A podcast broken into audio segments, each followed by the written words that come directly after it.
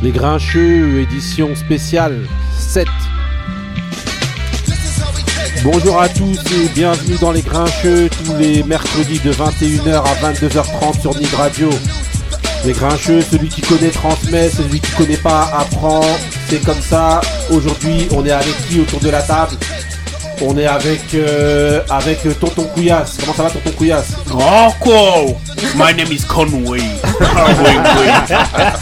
Ok, ok. Ensuite, on est avec Benny. Comment ça va, Benny? Benny, voilà, il s'est pas loupé. Ah, t'inquiète. Ensuite, on est avec, euh, on est avec Marie. Comment ça va, Marie? Ça va. Tranquille? Bien? Ça va, ça se passe. Ok. Ensuite, on est avec Ali. Ali, comment ça va?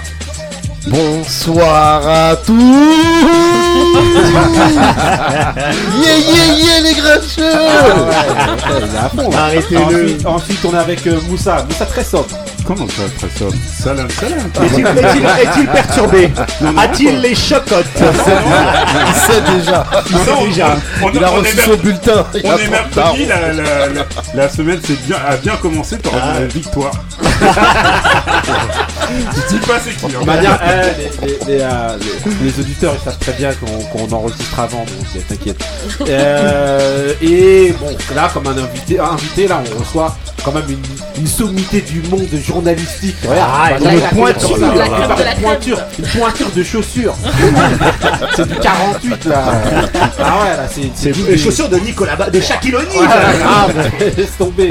Non, on accueille donc un, un- un grand, grand journaliste, monsieur Damien Doll. Comment ça va, Damien Yeah. Ça va, ça va, merci de l'invitation. Tranquille. C'est cool, ouais. Bien. Ah ouais. Donc voilà, on le reçoit justement pour qu'il nous parle d'un magnifique, magnifique Ah. livre qu'on vous demande vraiment d'aller, euh, hein. d'aller, euh, voir. Un livre. Un- un- Pas- je pense que ça se dit- c'est pas destiné à tout le monde. Non, Moussa n'a pas l'air. supporter du PSG quand même. du PSG. Quand même destiné aux supporters du PSG. Mais un sublime, euh, un sublime objet. Non mais Damien, franchement, d'abord euh, pour commencer l'émission, je voulais te dire que vraiment au niveau du travail, Mm. c'est vraiment un truc de malade ce que tu as fait, c'est un bête de livre. Moi j'ai- regardé, il est magnifique comme objet, il est magnifique pour qu'on puisse euh, apprendre des choses, même sans être supporter du, du PSG, euh, Moussa. hein, franchement, rien que l'objet à avoir, et ben, il Non, faut l'avoir non, chez non. soi. Ouais, Tu sais quoi tu sais, tu sais quoi Moi j'ai Ouais. des envies des fois d'être d'auto-dafé. Non, ça parle aussi de Marseille en plus dans le bouquin. Ça parle, ça parle du Grand 8, ça parle de la finale Ouais. de 2006 euh, gagnée contre Marseille. Donc, non, ça parle aussi de toi. il attaque bien l'émission. C'est bon, tu lui as Et- donné envie de et- les prendre. Je rebondis, mais c'est vrai que nous, on est beaucoup dans la transmission dans cette Ouais. émission. Et pour les supporters du PSG, c'est un objet de transmission, mais magnifique. Et- Est-ce que tu peux nous dire euh, rapidement justement le titre de, de ton du, du livre justement pour les auditeurs pour qu'ils puissent savoir euh, voilà euh, comment s'appelle ton livre et par qui il a été fait euh, Ouais. tout seul? Ouais, comme ça, je vais pouvoir préciser que j'ai pas écrit tout seul. Ça. C'est. Rouge et Bleu, 50 Ah. ans d'histoire du PSG. euh, du coup, raconté par les supporters. Parce qu'on avait hésité entre vu ou raconté. Ouais. On a préféré raconter. C'est écrit, c'est coécrit avec Philippe Goguet qui tient le site Culture PSG, qui est euh, selon moi le, le- voilà, le meilleur site. Je le pensais avant C'est la d'avoir écrit référence. avec lui. Voilà, C'est la sur le- référence. sur l'actualité du PSG, très sérieux et très analytique. C'est sorti aux éditions Marabout en décembre. Ouais. Et, euh, et voilà, et c'est un livre illustré. c'est donc c'est avec un succès, on peut le dire. Moi, de ce Ouais, que ouais, je vois, c'est quand même un énorme succès. Ouais, ça, on s'attendait pas à un démarrage aussi rapide. On a dû, euh, on a dû réimprimer, euh, réimprimer 3000 exemplaires euh, Ah ouais. dans l'urgence ouais. parce qu'on Ah avait ouais. plus Ah, au moment de. Noël. Ah, euh, euh, franchement, ah, tu te parles de Noël, mais c'est un cadeau ça de Noël ou d'anniversaire pour un supporter, c'est c'est magnifique.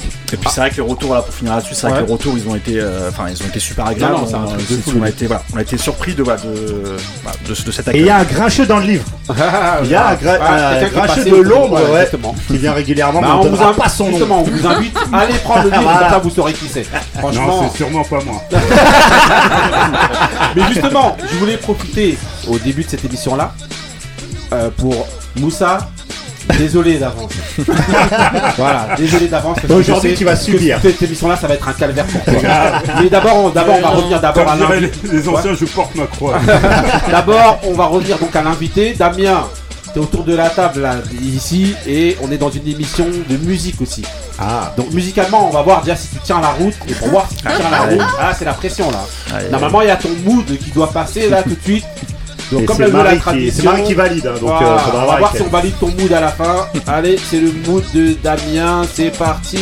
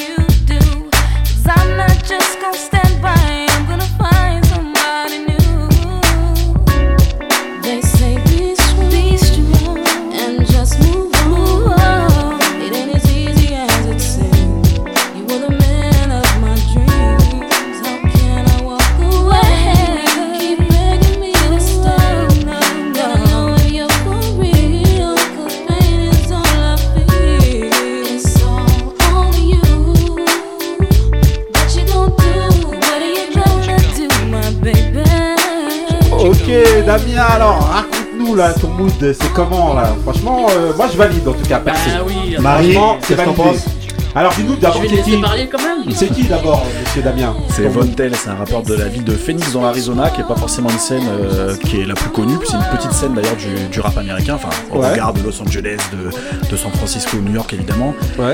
Euh, c'est un album en fait qui est un peu particulier, Vision of a Dream, puisque c'était un petit peu un mythe. C'était, on savait au début des années 2000 que c'était un super album, Ouais. mais peu de gens l'avaient écouté puisqu'il avait été euh, édité à peu d'exemplaires. Ouais. Et à un moment donné, un mec le balance sur le net et tout le monde le découvre quasiment en même temps. Enfin, les gens à Phoenix le connaissaient. Et en tout cas en France, et on se retrouve à se prendre cette claque euh, G-Funk, euh, qui est euh, voilà, qui est, c'est un album qui est hyper bien produit, qui est d'inspiration G-Funk très claire. Donc il faut aimer cette musique-là. Mhm. Et voilà, et moi ça a été un petit peu, ça a été un point de bascule. On reviendra sur un deuxième point de bascule euh, Ouais. plus tard dans l'émission, mais moi ça a été un des points de bascule. où Je me suis dit voilà, cette musique-là, c'est c'est celle qui me, qui me parle le plus, que, que j'apprécie C'est bien ce morceau-là justement que t'as accroché avec euh, ce, Ce morceau, style de musique. en fait, c'est L'album. euh, c'est l'album, c'est l'album. Mais pour moi, c'est le morceau qui est, le- qui, euh, pour moi, qui est le plus représentatif Ouais. parce que j'adore les refrains chantés. J'aime Ouais. quand euh, quand quand il y a des quand il y a des meufs qui parlent, Ouais. euh, qui sont sur les morceaux et qui sont de qualité. Ça fait, pour moi, ça donne un- du cachet à Ouais. certains morceaux. Et puis après, moi, la partie rappée, que j'ai l'impression qu'il y a même un petit peu moins. En tout cas, moi, je- j'adore voilà, cette alchimie. J'adore j'adore cette alchimie. Et voilà, pour moi, c'est le morceau qui est, qui en plus, voilà, c'est particulier en plus, qui, est, euh, qui ressort par rapport à, à d'autres productions. Ok, ok, donc voilà, donc le morceau, tu peux redire le titre, c'est... C'est It's All On You. hein. Ok, dans l'album Vision of a Dream, sorti en 98, Exactement. voilà, allez chercher ça. C'est Vontel, c'est ça C'est validé, je. Voilà, Ouais, exactement, on valide quand même. Voilà, on a laissé jusqu'au bout. Moussa, est-ce que tu valides? Je valide, mais c'est dommage que j'ai pas entendu le Ah, rappeur le rappeur, justement. ouais. Si, si, on l'a entendu, mais, Mais en en tout cas, derrière. Il a oui, pas été très long. Hein. Oui, oui. Savait mais, qu'il allait nous sauver. Superbe voix. euh, Ouais, cette, elle chante euh, bien. cette- Couillasse, tu valides Toujours. Voilà, allez. Ouais, ouais, le son il est good. hein. Voilà. Appelle-moi Conway. Grosse entrée, grosse entrée de Damien. Ok, ok, bah gros centré, hein, franchement. Non, bien joué, bien joué. Ok, ok, donc on va, voilà, on va continuer donc l'émission et là on va rentrer donc dans les événements sportifs et pour les événements sportifs, on va faire honneur à la Ah. West Coast toujours en lançant. Messieurs, un petit item up, voilà, Pour le- Tupac. C'est pour le clash. Voilà, justement. Là, on- c'est quand même un parti pris que, que j'ai en lançant ce truc-là. Quand je dis item up, c'est vraiment, voilà, je me positionne en tant que Parisien Ah, bah oui. vis-à-vis du Barça et on va parler donc du match PSG-Barça. Logiquement, tu dois être neutre, mais bon, bref. Mais je le dis, je me Non, on n'est positionne. pas journaliste. Moi, je suis pas journaliste, hein, il Ah n'y a ouais. pas de truc. Hein. Moi, je dis. euh, Paris, c'est la East voilà. Coast ou. voilà, donc en gros, voilà. Ah, sur, ah, sur ce morceau-là, on va dire qu'on est plutôt Tupac. donc alors, euh, qui veut commencer avec. euh, sp- euh, Spécialiste ballon. Non, on va, on va- spécialiste ballon moi, Bah, c'est- Fais-toi plaisir, vas-y. Alors, PSG-Barça, pour toi Bah, c'est la revanche, hein. Ouais. Revanche, remontada. Mais en fait, il y a plein de trucs parce que tout le monde va dire Ah, la remontada. Moi, j'ai pas oublié quand même que Paris leur avait mis un 4-0 quand même à l'aller. Ouais, mais Même si t'apprécies ça, ah, moi, j'ai pas oublié, moi, en tout cas. Parce que le 4-0, il était, il était lourd quand même. Non, non, Donc non. là, il y a faire ça. plaisir là parce que t'as pas envie de te, t'as pas envie de te manger des, des, des, des, Oh, ouais. coups par les gens J'ai de la table. protèges Il a je. Ouais. Il y a eu le 6-1, personne n'oubliera Attends. jamais. Après, il y a ça. Après, bon, euh, il y a, il y a le, tout le truc autour de Messi. Que on annonce à Paris, le, le, le Barça ils se plaignent, ils disent euh, bah, Paris nous manque de respect. Est-ce donc que tu crois que dans le timing, c'est fait exprès justement par les, les dirigeants parisiens de, euh, de, pour Ça déstabiliser existe, un ça, peu dans avant le- match? Ça existe dans le milieu, ça, de, de solliciter des joueurs juste avant un match. Ouais. Paris, avant de jouer Lyon, ils vont dire oui, Paris s'intéresse à Awar. Il y a toujours ces trucs-là, ça a toujours existé. Donc après, on le saura euh, au mois de juin, ça. Si c'était vraiment pour déstabiliser, si Messi y vient. C'est- Le truc, le il, est, il est tombé après le tirage au sort de la Ligue des Champions que ça a Ouais, commencé à parler. Ouais. Après, Non, non, Après, non, non, non, ça a avant, C'était avant avant. déjà. Avant, avant. Ouais, donc. Euh, ouais, euh, Benny, vas-y. Non, bah. euh, moi, euh, il y, a, il y a deux mois, je t'aurais dit que ça allait être. euh, ça allait être plus simple que maintenant. J'ai euh, suivi un petit peu les matchs de Barcelone. Il y a mon grand ami Antoine qui Hmm. commence à se refaire la cerise. Et je le vois. Griezmann Ah bah oui. C'est mieux de le dire, comme ça, Ouais. faut dire Antoine. Non, Antoine, c'est la famille. hein. Ouais. Euh, On a gagné une Coupe du Monde ensemble. euh, on peut attendre.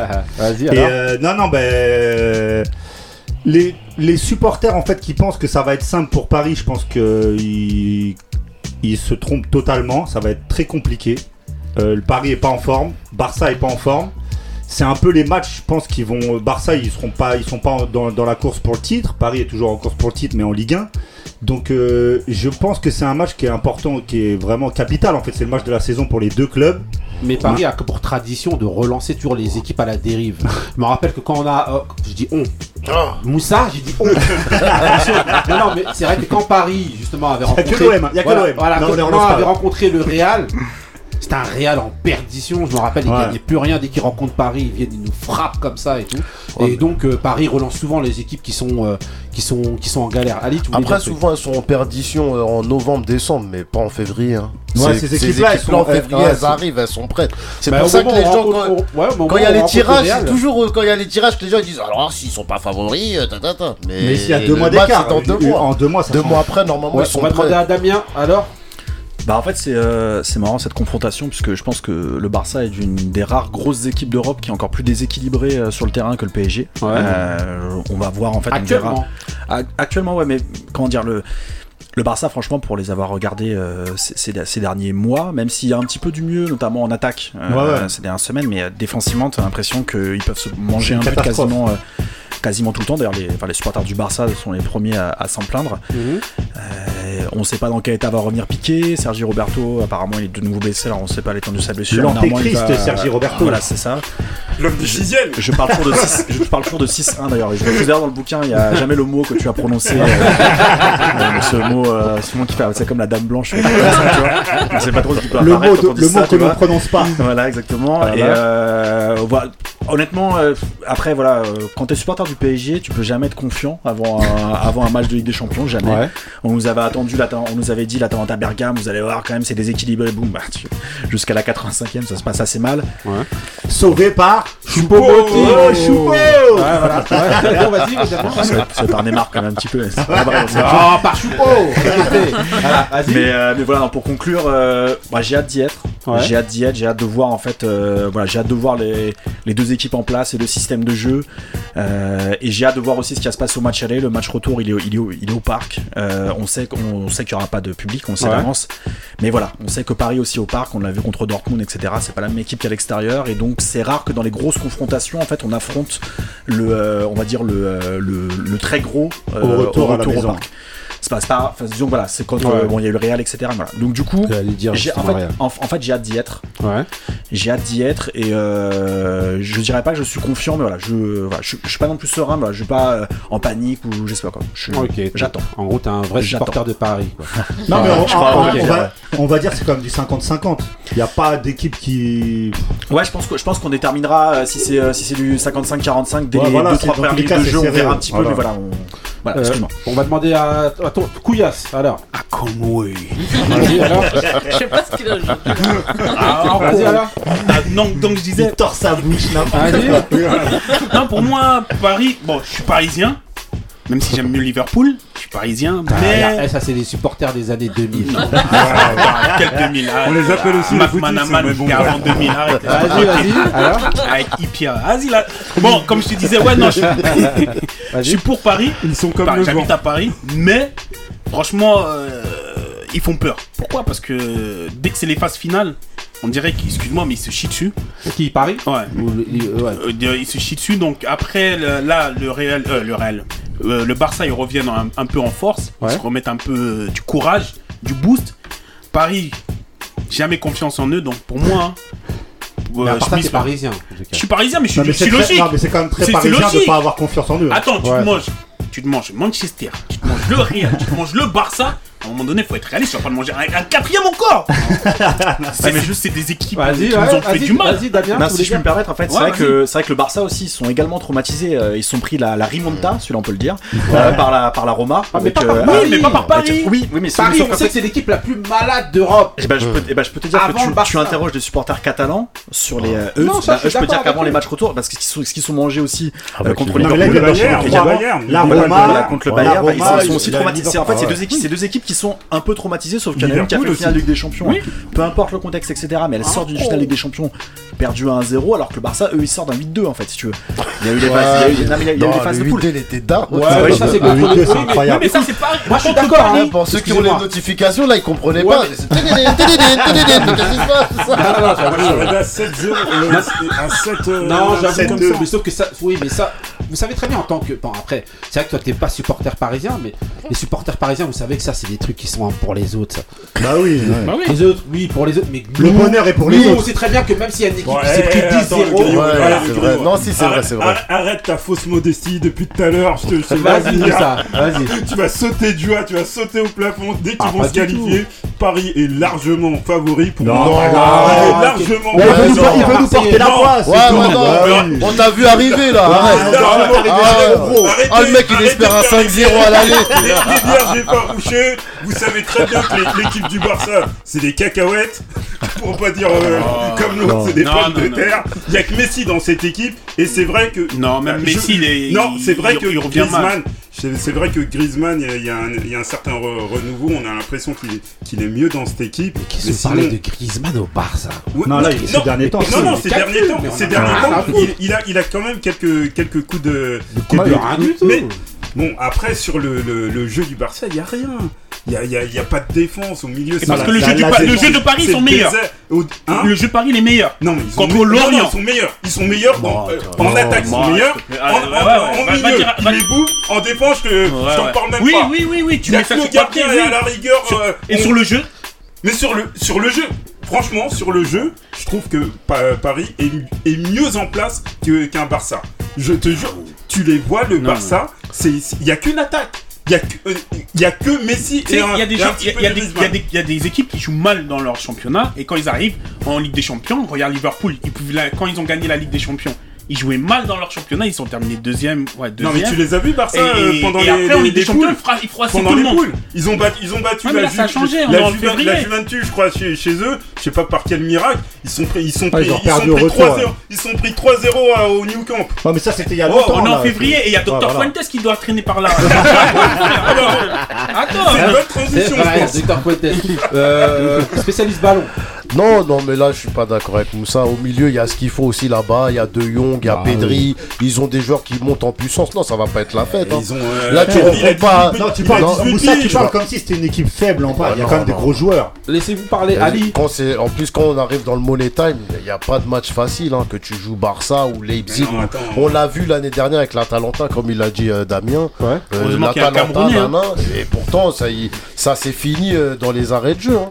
Non, non, faut pas croire que ça va être un match qui va se jouer comme ça. Ça va être un match avec beaucoup de pression de, de, de, de, de part et d'autre. Non, ça va être difficile. D'ailleurs, d'ailleurs, les, justement, les, les joueurs, les, euh, les joueurs du Barça et donc même le club globalement est en train d'un petit peu de se monter, de se donner un peu de courage, en se disant bon ben voilà, ils sont en train de, de, de, de, de- de nous dérespecter, de nous manquer de respect, Oui, ouais. en demandant à ce que Messi euh, vienne maintenant. Ils sont en train Ouais, de manquer de respect. de- de- Ils ont l'impression qu'ils vont déjà gagner euh, Ouais, le ils- match et tout. ils peuvent- Donc ils sont en train de se remonter un petit peu pour pouvoir affronter ce match-là. mais je Donc pense ils vont pas arriver dans le même état d'esprit que ce croit. mais Surtout Paris, là, ils ont humilié 6-1. Ils vont pas vouloir arriver comme ça et, et ça va pas être match gagné comme tu es en train de le dire, Moussa. hein, Ouais, mais moi je pense qu'ils que n'ont que tu ça. disais tout à l'heure fausse mais toi, Barça par contre, c'est un faux avis. Là. Bar- non, non, Barça n'a que ça, n'a que ça à opposer au PSG aujourd'hui. Ils ont que cette, euh, cet, cet esprit de revanche qui- qu'ils essayent de s'inventer là sur, sur, les, sur l'histoire de Messi, alors que Messi, c'est. Ah, il y a ça se Lionel... Ouais, mais il y a Lionel Messi sur le terrain aussi quand même. Ouais, mais dans compte. quel état il est Ouais, Messi, non, Messi, Ça- tape- dans quel état il est, je suis désolé, mais il y a eu une fois, je sais plus de, euh, quel match où il était sur le banc. Mais c'est on on mais était en le- panique quand le regarde, le sur c'est le le fameux c'est un partout ça. avec le but de Pastore. Ouais, Dès oui. qu'il rentre, l'équipe elle est. Et terrorisée. laisse tomber. Bah ouais. Tout le monde en panique. Donc ça joue, ça Il joue quand même. cloche-pied, il nous a, humiliés. Après, il y a un joueur qui est déterminant chez PSG et que moi j'admire, malgré que j'aime pas sa, sa, personna- sa personnalité, mais que j'admire dans les, dans, les, euh, dans les moments où c'est chaud et qui prend ses responsabilités, c'est Neymar. Neymar, il a, il a toujours pris. Non, non, non, non, Je non. crois que t'allais dire. Marquinhos. Non, Non, non, non, non, non, non, Neymar, moi, je. Neymar, je suis désolé. C'est le mec, désolé, moi lui, je suis désolé. C'est lui qui fait la remontada. C'est lui, c'est pas Ouais, Messi. mais il est de l'autre côté Mais les deux De l'autre côté, hein. Oui, Oui, ah, à part ça D'ailleurs, c'est son plus beau match. Voilà, c'est là où tu voulais en venir en fait. Tu voulais juste la placer en fait. Marie, un truc Non, Barça, euh, rien à rien de spécial. Ok, Je ne regarderai pas. ok, ok. Quelqu'un a quelque chose à dire encore sur le match Damien Rien Ça va? Non, parce que ça va, ça, ça va tuer tout ton, tout, tout ton déroulé là. Donc, arrêtez, arrêtez, arrêtez. Il y a, eh, a pas de déroulé ici. Non, c'est- c'est dérouler, tu dis ce que tu veux, vas-y. Neymar pour moi je suis d'accord, je suis d'accord Neymar c'est un enfin dans, dans le final 8 en fait c'est Neymar qui est le plus décisif et, euh, et alors, alors qu'il a pas les Non, mais stats. c'est parce qu'il est à côté Il de toi pas- que tu dis non, ça. non, non, non, non, non, moi je, non, moi je l'ai toujours dit en fait. Neymar Non, en fait il Neymar, apparaît pas dans les buts, Mm. euh, mais sauf que contre contre l'Atalanta en fait c'est lui qui fait la passe décisive et la passe clé euh, C'est parce pour, pour pas les deux buts. Non, il veut pas pas dire Choupo, Mais non, mais dis Choupo Eh, Tu sors pas d'ici, mon C'est vrai, voilà, dis-leur Choupo, ils sont contents. Moting a marqué un magnifique but de 6 mètres sur le gardien, c'est vrai. Je suis d'accord. Mais- Neymar en fait c'est lui, c'est lui qui Mais il déséquilibre fait la le, bloc. Non, la fait passe, que, la loupé. passe que Neymar fait à Mbappé sur l'action, c'est ça qui fait la différence. Ah. Mais on s'en fout de la différence, on se demande qui a marqué Ah oui, Attends il y a un truc, Damien, qu'on t'a pas dit ici, c'est qu'ici, il y a, un Camerounais. Cameroun- il y a un une forte Camerounisme. propension de, Camerounais. Donc, euh, Choupo, euh, voilà, on n'est pas totalement dans l'objectivité. Il y a On va savoir. Vous pas prévenu. Ok, ok, donc on continue, on continue l'émission. Et là, on va partir justement, justement, on parle dans... encore de Camerounais. Et Ah, voilà, encore un Camerounais, et c'est parti, on parle de qui? T'as pas le droit. N'importe quoi. C'était soit ça, soit, soit Rihanna. C'est vrai. Il a choisi le pire. Donc voilà, donc là, on vous a mis une petite ambiance avec un petit Biniman. Le son remis. Donc voilà, on voulait Eh, parler. Damien, il se dit, mais où est-ce que je suis tombé Donc on va vous parler de la suspension du joueur André Onana pour dopage. Donc du genre. On a Couillasse qui est là en On train de partir en, en- en- en folie. Non, non, bon, voilà. C'était pour vous parler ju- justement de, de, donc, de la suspension du joueur André Onana pour dopage. Donc suspension de 12 mois. Euh, on va demander à. Bah. Couillasse, vas-y. Tu parles de mon frère, mon type. Attends Non, bah vas-y alors, qu'est-ce que tu. qu'est- Bon, Qu'est-ce que tu voulais dire là-dessus? Déjà, c'est un gardien camerounais. Ouais. Bon, Et de l'Ajax d'Amsterdam. Ouais. Qui a été contrôlé positivement à, à Larry Max. Putain, il a chauffer tout Euh, seul. Là, Ah oui, il non. donne des médicaments et tout. Maintenant, moi, De Pfizer. Moi, je vois pas pourquoi on le, on le suspend 12 mois. Je te parle en tant que Camerounais comme Non, mais pas l'objectif. Non, parler l'objectif. Il a, été, bon, il a, il, il a eu, il a été contrôlé de, euh, Positif. positif. Bon, 12 mois, moi je trouve que c'est trop. Parce qu'il est interdit de matchs internationaux alors qu'on a la canne dans le il y a la canne en plus. et- Eh, ils sont en Coupe d'Europe, ils s'en foutent totalement. Ils Non. Non, non. Et là, il faut la coupe d'Europe aussi. Ça se voit que le deuxième gardien il doit être claqué au Cameroun. Non. Après, moi, je trouve que la sanction, elle est, trop, elle est, elle est trop exagérée, elle est trop sévère. Mais pourquoi euh, sévère? Bah, 12 mois, Parce c'est que c'est- tu c'est penses un que an. déjà, est-ce qu'il s'est dopé ou pas Parce que Non. lui, il dit Non, que non. apparemment, Lui, il que non, il s'est trompé. il s'est trompé. Bon, ça arrive. Ouais, mais bon, il y a Oui, mais si l'histoire de le c'est ma reconnaissent- copine. Mais je, ils ont non, mais je suis sorti. désolé, il y en Il a. a sorti Bah, le temps. déjà, Non, déjà, non, pourquoi non. je te dis ça C'est pourquoi je te dis ça parce que quand tu dopes, il y en a, ils, ils, ils fuient le, le contrôle antidopage. Lui, il a accepté de le faire et il reconnaît. C'est-à-dire que voilà, il accepte que Ah, voilà, il s'est vrai avocat là. Ah, bah, Ah, attends, ouais, il y en a qui, le qui fuient le contrôle. Hein. Ah, moi, On je t'appelle une fois, tu fuis, deux fois, tu fuis, demande à Yoka. tu vas me donner. Ah, ah, Une petite balle perdue pour Tony Non, Yoka. mais après, non, je, bah, je, je suis pas dit qu'il s'est dopé, qu'il a fait exprès. Oui, oui, je vois mais ce que tu vois veux dire. je veux dire. Il y en a qui oui, il a- fuient. a dis lui, de mais il y en a d'autres. De Il y en a d'autres. Donc voilà, moi je trouve que c'est trop, c'est trop sévère. En plus, un an sans jouer, Ah c'est non, dur. Hein. ah On non, va demander à Ali. Moi, je trouve que c'est- c'est c'est après le truc, c'est compliqué. Il faut déjà qu'on sache si la substance. C'est c'est parce que des fois, ils disent dopage. En fait, c'est la substance qui est interdite. Peut-être ça dope rien du tout. Donc, comme on a eu le précédent déjà avec Mamadou Sakho, ils lui ont gâché quasiment. euh, Moi, c'est ça que je ont- voulais parler. c'est- Ça, c'est ça de ça peut fou. te flinguer ta C'est de carrière. fou. Surtout qu'au final, on voit, ah oui, effectivement, la substance, elle est interdite, mais c'est pas considéré comme du dopage. C'est-à-dire que ça va pas, euh, ça, euh, tu, tu vas pas avoir de meilleures performances Ouais, en voilà. prenant ça. C'est ce qu'il faut regarder maintenant. Lui, il dit qu'il est innocent, c'est une erreur humaine. Il y a son club qui le soutient, faudra voir la suite. euh, mais c'est un an, ça fait beaucoup pour quelqu'un qui dit C'est qu'il vrai, a pas si- fait exprès. c'est très important ce qu'il dit. Son club le soutient. À partir du moment, alors le- souvent les clubs soutiennent, Ouais. mais il y a la, tu sens dans la manière dont euh, l'Ajax soutient son gardien, Gardien numéro qui 1. sont un peu, non mais qui sont, euh, qui sont sur deux en fait. Donc c'est vrai que c'est, t'as parlé de Sako, Sako c'est une histoire incroyable. C'est C'est un mec qui a loupé l'Euro 2016, qui a sûrement quasiment loupé un titre de champion du monde, Ouais. parce qu'il serait sûrement dans le groupe pour la Ah Coupe oui, du Monde. On connaît Dédé. Voilà, si Deschamps, tu viens même en compétition, compétition, t'es dans la suivante. Donc ça, ça lui a flingué sa carrière, alors qu'au final, il, il a été, euh, il a été euh, blanchi euh, quelques temps Bon, après. tu ça salit ton C'est nom, c'est hein, parce que compliqué ça le dopage. après. Ouais, hein. le, le dopage, c'est compliqué de, de sanctionner. La sanction arrive vite pour Onana, c'est Damien, c'est- c'est dommage. t'as une idée là-dessus ou tu t'en fous? Non, c'est non, Pas droit, t'en fous non, mais il y a pas de. Enfin, je pense que tout a été dit. C'est vrai que c'est une sanction qui est hyper sévère. euh, alors c'est vrai qu'on on, on sait, on sait qu'il y a du dopage dans le dans, dans le sport professionnel. On sait qu'il y en a dans le foot européen. Mhm. Voilà, on sait qu'il y a des équipes dans certains championnats qui récupèrent beaucoup plus rapidement que dans d'autres championnats. Donc on sait Ouais. que voilà, il y a du. On a parlé de Ça, joue avec les règles. Non mais voilà, ça, non, mais ça joue avec les règles. Fois aussi c'est. Ouais. Voilà, on est vraiment à la limite comme dans, comme dans le cyclisme, etc. On est toujours sur la, tu sais, sur la tangente. Et après, des fois on a des personnes qui. Non, attends. Regarde, Vous ça touché à l'OM. Quand on a commencé à, à- à- à toucher au cyclisme. pas que du cyclisme. Oh, Bah, là, ça suffit. Vouloir rien Et dire. Je suis censuré là. non, vas-y, dis ce que tu veux. Non, mais, il y a beaucoup de personnes tu vois, qui jouent en fait sur, qui sont Ouais. toujours à la limite. Là, en l'occurrence, on n'a pas l'impression que ce soit que ce soit comme ça, y compris dans les accusations, ça n'a pas été présenté comme ça. Mhm. Euh, je sais pas si c'est vrai ou pas euh, l'excuse Ouais. qu'il donne.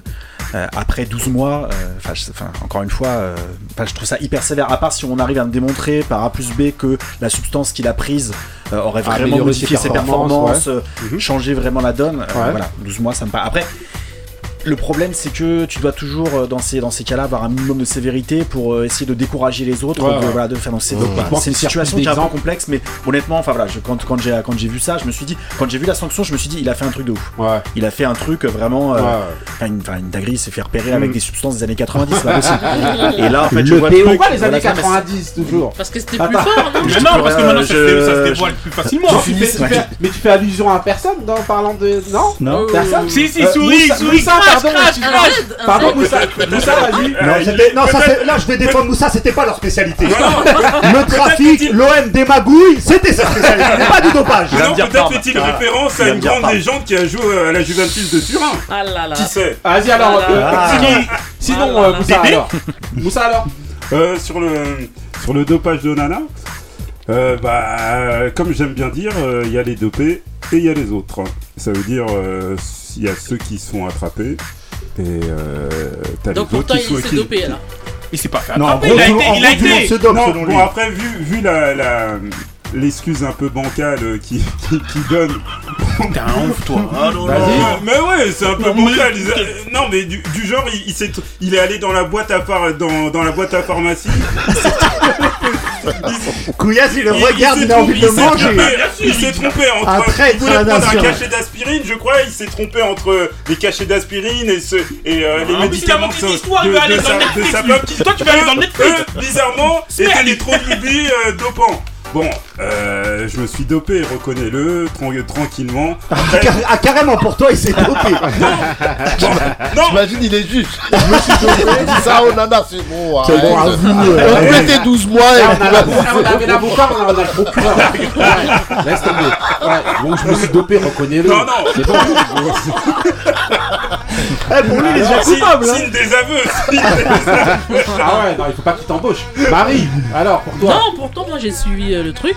Moi je le crois euh, dans ce qu'il dit. Merci. Ouais. Franchement, euh, de pouvoir s'être trompé avec euh, Ouais. les deux boîtes, après on n'était pas là. Mais Ouais. bon, moi je le crois.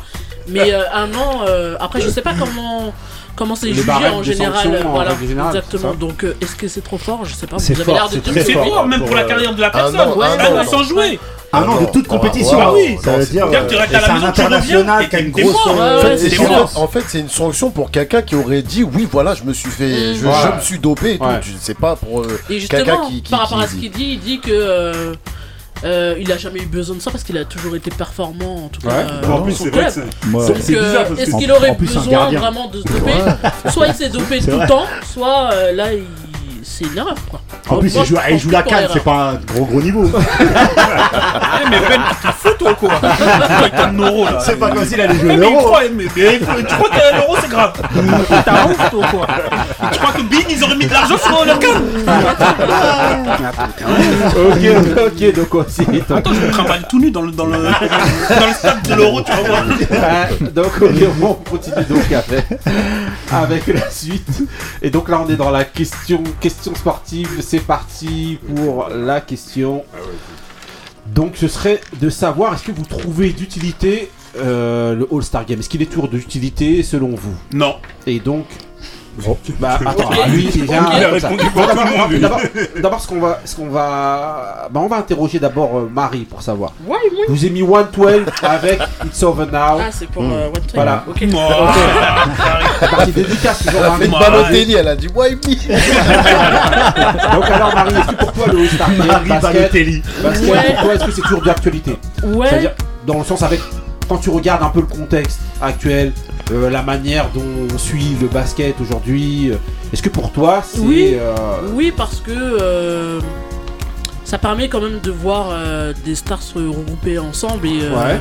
d'avoir un autre spectacle que ce qui se fait Ouais. habituellement. Ouais, mais au vu du contexte là. Ouais, là, même avec le contexte, de toute façon, il y a rien. Donc euh, pourquoi enlever des choses euh, quand il y a rien quoi. Couillasse. Moi, je dis que c'est c'est pas bon de le faire. Pourquoi? Parce que même déjà, même Libron, il s'en il s'en est plein. Ouais. Parce que il re- tu fais une compétition, tu as très peu de temps de repos.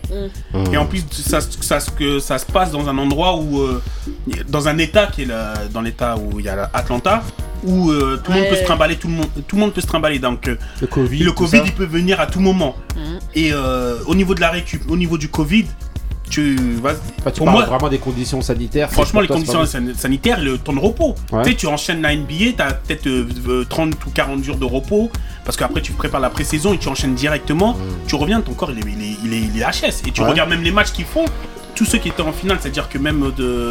Comment il s'appelle Miami. Miami, Ah, Miami, par ils sont exemple, mal ouais. classés. Ouais. Tu sais, tout le monde, ils ont du mal à récupérer. Ouais. Franchement, c'est impossible. Ça, Pour moi, c'est- je devrais, ils devraient l'enlever, laisser les au moment du All-Star Game mettre un temps de repos pour que les gens ils récupèrent pour la deuxième phase et après faire le truc. Ok, Benny. Bah moi en fait je voyais je vois pas la question dans le sens euh, Covid, Ouais. je vois plus dans, le- dans la, la question L'intérêt dans le sens réel. intérêt réel. en fait.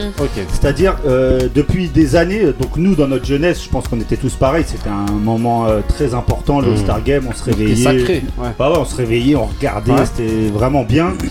Euh, dû au manque d'engouement, justement, ils ont changé la formule euh, depuis quelques temps. Là, ils vont revenir à la- à l'ancienne formule Est-Ouest. Là, ils avaient changé la formule en faisant un peu euh, cours de récré. euh, Tiens, je te prends toi, je te prends toi, je te prends toi. C'est ça, ça a changé un petit peu. Moi, j'ai un souci, c'est que c'est devenu un match inintéressant en fait, où il y a vraiment plus grand intérêt. Euh, on, on est, on est passé quand même par des moments ces derniers temps qui étaient ridicules avec Dwight Howard qui prenait 10, 3 points d'affilée Ouais, alors ouais. qu'il en a jamais mis un de sa vie. Ouais. Euh, les, les scores, c'était. Non, mais c'est vrai, tu sais, il ouais. y avait, pas d'intérêt. Donc, il y a plein de formules. Moi, j'ai, je me suis un peu. euh, c'est un truc, c'est un sujet qui m'intéresse. Il y a beaucoup de formules qui ont été proposées que je trouve intéressantes. Par exemple, au baseball, ils font Est-Ouest. Mais là, il y a un intérêt, c'est-à-dire que c'est la, conférence qui gagne, c'est celle qui, c'est celle qui recevra pendant les finales. et- pendant les finales. Ouais. C'est-à-dire que par exemple là, le l'Ouest, il gagne. ben, si les Lakers ils vont en finale, c'est eux qui, qui ont le- le- l'avantage du terrain. Là, ça te met vraiment un engouement Ouais. parce qu'un mec comme LeBron, Ouais. là, il va, il va se donner à fond parce qu'il sait euh, Kawhi. Leonard, tous les mecs qui sont, qui savent qu'ils peuvent aller en finale, ils, ils donnent tout parce qu'ils savent qu'il y a un truc à Il y a la clé un en fait. intérêt réel quelque Il y a ça et, Ouais, mais et il y quel, a- est- quel- quel serait l'intérêt l'intérêt de la saison régulière dans ces cas-là après? Bah, Bah, du tout, bah, d'aller en finale, déjà, ouais, en finale. finale, en fait, à la rigueur. Et puis faire le classement pour les playoffs. Damien. Bah moi en fait euh, le All-Star Game il y a tout qui m'intéresse sauf le match. C'est-à-dire que Non, mais concours- vrai, ouais. ouais, tout Non mais le, le concours des trois points, le concours des meneurs, euh, le concours de dunk en fait c'est toujours Mhm. des choses que je trouve encore euh, hyper intéressantes. Ouais. Le match je- j'en ai pas regardé un en direct et je pense que j'en ai, j'ai- je pense que hormis quelques actions j'ai pas dû en regarder un en entier depuis euh, je sais pas 4 ou 5 ans Ouais. et en 10 ans j'ai dû en regarder un ou deux. Ouais. En revanche j'ai pas loupé un seul concours y compris le concours de 3 points en direct qui est le concours qui me fascine le plus. C'est Et incroyable. plus qu'au concours de dunk, tu vois, j'en ai Mhm. regardé quand même hein, celui avec euh, Zach Levine notamment, Mhm. c'était juste extraordinaire. Et, euh, et en fait, moi, c'est ça qui me fascine le plus. Et ce truc-là, en fait, moi, du coup, le All-Star Game, c'est intéressant ce que tu disais. euh, Je, je connaissais pas ce, ouais. ce truc-là sur le baseball. De, ça pourrait donner une forme de, de, de compétitivité De regain, à la, de- voilà, ouais, au match, ça à la rigueur. Mais en fait, pour moi, le All-Star Game, ça devrait être vu comme euh, le, euh, on va dire, le moment où les individualités, en fait, euh, on voit quelles individualités Ouais, ouais. Sont dans, ouais. dans, tel ou tel euh, spectre du jeu Ouais. Est la meilleure. Et Mm. du coup, c'est vrai que le problème, du coup, que je reproche au concours des 3 points, c'est que normalement, tu devrais avoir Stephen Curry tous les ans. Mhm. Ah, voilà. Tu devrais- tu- en fait, et tu sens qu'en fait, par, ils sont, en fait, ils sont tous copains dans la ligue, Ouais. un peu, un peu, un peu d'exception Oui, près, ce qui fait que le match n'a plus aucun intérêt, que personne va charger les autres. il- on sait qu'il n'y a pas de compétition, personne va les charger pour. euh, évidemment, tu veux pas prendre le risque de à mettre sérieux. quoi. Voilà, et en fait, il devrait y avoir les meilleurs dunkers, les meilleurs tireurs à 3 points, les meilleurs meneurs, enfin les meilleurs passeurs, dribbleurs, etc. Et on devrait voir en fait qui est le meilleur cette année. Voilà, Dans son ça- domaine. Voilà, dans son domaine. Et le match, euh, sauf s'il y a des choses qui permettent voilà, de, le, de, de lui redonner un intérêt, de l'arrêter, parce que c'est vrai que je suis assez sensible à ce qui a été dit sur, euh, sur, sur le Covid. Là, on a des joueurs qui, dans tous les sports professionnels, sont tous sur les rotules. Ouais. Et, et là, le faire maintenant, quoi qu'il arrive, ils vont quand même le jouer, ils vont quand même avoir une préparation, une, tu vois, un échauffement, quelque chose comme ça pour éviter tout le ça, voilà, etc. Et voilà, je trouve ça, du coup, euh, je trouve ça un petit peu dangereux dans, cette, dans ce contexte-là. Moussa, Alors, euh, si on parle de, de, euh, de l'All-Star Game pour cette année, pour moi, il a, euh, il a aucun intérêt. ouais. Et si on part du point de vue global, il a plus trop l'intérêt qu'il avait avant. avant. Comme l'a dit Marie, c'est vrai qu'avant c'était c'était une constellation de, de- de stars. Mhm. Aujourd'hui, il y a plus de, j'ai l'impression qu'il y a plus de stars qu'avant. Mhm. Les- et on a même des équipes de stars. Mhm.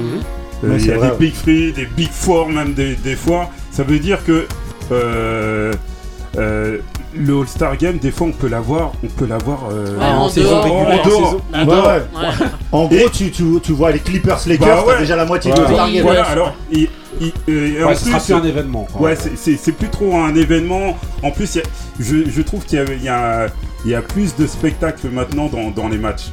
Ouais. Il y a plus de gestes techniques euh, qu'il n'y avait pas avant. C'était c'était un. C'est plus un- athlétique c'était aussi maintenant. beaucoup- Ouais, c'est pas plus athlétique. C'est ah, je dirais que c'est plus technique. Avant, c'était plus phy- c'était c'était plus physique. Là, c'est c'est un peu plus euh, technique, mais technique euh, technique de rue aussi, tu vois. Mhm. C'est Ah, visuellement ce que- aussi, ce que eux ils font dans les matchs réguliers euh, maintenant. Ouais. C'est ce que les, les ce que c'est ce que les, les stars d'avant se permettaient dans les matchs NBA. Euh, tu voyais tu voyais pas certains euh, certains gestes techniques euh, avant que tu pouvais retrouver te retrouver euh, dans, dans le All Star dans le All Star Game. Ouais. Et il y a aussi le fait qu'il y ait plus cette, comme l'a rappelé Damien, plus cette rivalité. Alors ça, c'est un truc, il n'y a plus la rivalité entre Est et Ouest.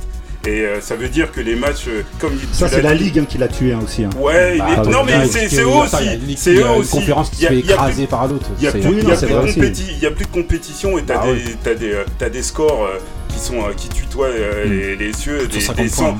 des 180 points, des 200, ils vont arriver à 200 C'est normal, il n'y a plus de Mhm. défense. Ouais, Ouais, il y a aussi ça, exactement. C'est vrai. Mais il y, a- il y aussi plus de défense en, en, en saison Oui, régulière. oui, c'est vrai, c'est vrai. Euh, c'est maintenant, c'est la manière dont a évolué le jeu. Ali Bon, moi, j'ai arrêté de suivre. Moi, je regardais encore les All-Stars quand c'était des vrais trucs, quand il y avait les. Je me suis arrêté, je crois, à Vince Carter ou, Ah ouais. ou à Ouais. Donc c'était autre chose. Ouais. J'en ai vu un, je crois, entre temps, où je voyais c'était n'importe quoi. L'autre, il, il jette la balle, tout le monde rigole. J'ai dit, non, mais c'est- il y en a eu, j'ai dit, mais c'est quoi ça. Depuis Ouais. après, j'ai arrêté de suivre. Je regardais de temps en temps les rediffs sur les shooters à 3 points, parce que là, tu peux pas feinter. Mais même le concours de dunk, à un moment donné, je voyais, je disais, ouais, il y a des voitures, l'autre, il saute avec Ouais. des rollers. Ouais, Non, mais- ouais, Un tue il y a eu un quand même. Non, non, Mais attends, non, mais en fait, attends. en gros, avant, il y avait, tu sentais qu'ils cherchaient quand il y avait un nouveau truc. Tu Ouais. voyais même dans le public, les, les anciens, ils se levaient, ils mettaient des 10, genre, oh, le dunk. et- Mm, mm, Tu sais, là, t'avais presque l'impression que c'était, c'était euh, surjoué. Oh, Ouais. mortel et tout. Mais en fait, euh, vas-y, c'est naze, on a déjà vu. tu vois. Ouais. Quoique le concours après, de dunk dit de l'année dernière Oui, et celui oui. de Bah oui. 2016, Oui, c'était oui, oui. Oui. Ouais, il y, a- y a un gros problème par rapport à ce que disait Damien tout à l'heure. Les superstars ne le font pas. Ouais. À l'époque, quand Ouais. tu voyais Dominique Wilkins contre Ouais. Jordan, Hmm. c'était les, les, les, les cracks qui venaient. Ouais. Là, depuis combien d'années les gens ils réclament LeBron, viens le faire, Non, tu le peux le faire. le Kevin Durant, viens le faire, tu peux le faire. Ils Non, le font pas. pas Ouais, mais ils le font Durant. pas. Non, mais il y a ils l'image, ils veulent pas perdre. peuvent, Ils- euh, Non, mais même non, les blessures. Durant, Même il est Durant, pas il est plus. il est pas connu pour que ses se dunks. ils il pas peut dunker, c'est parce qu'il le fait pas. Mais ils étaient jeunes aussi, Ils ils étaient jeunes. Ouais, ils étaient jeunes, mais bon, les superstars ils le font pas. Même, les, non. les, les, les nouveaux, tu Non, vois, c'est les les mêmes. c'est des mecs qui ont 20, un C'est pour ça moins que de je dis, voilà. 25 ans, Parce que t'as ça qui un qui vrai souci au niveau de ton image. Si tu Mm. viens justement et qu'il y a un rookie qui te met à l'amende, ça, c'est- ça le fait pas. Ah bah, Donc, faut je être pense comme Jordan, faut gagner. Ouais, ça c'était c'était avant. Voilà, il y a beaucoup plus de trucs par rapport à l'image et tout, et voilà.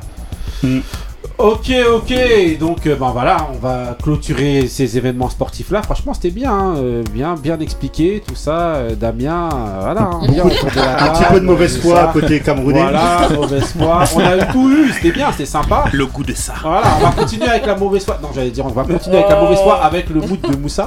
Non, rien à voir. Mais vas-y, je vais quand même lancer le mood de Moussa. C'est parti pour le mood de Moussa.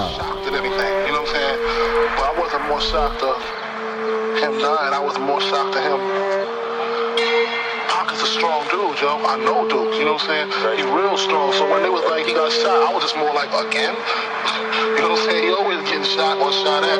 He gonna pull through this with make a few records about it. I grew chicken. I grew up a fucking screw up. Got introduced to the game, got an ounce and fucking blew up. Chop, chopping rocks overnight. The nigga Biggie Smalls trying to turn into the Black Frank White. I grew, I grew up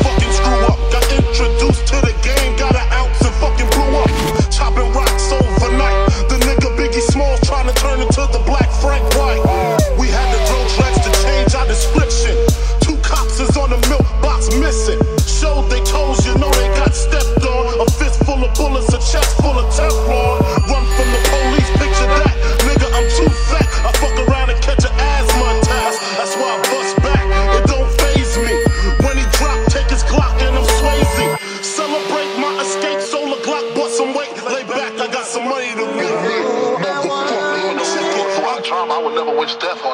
Know what I'm saying? Cause ain't no coming back. Still I'm having memories of high speeds when the cops crash. As I laugh, pushing the gas when my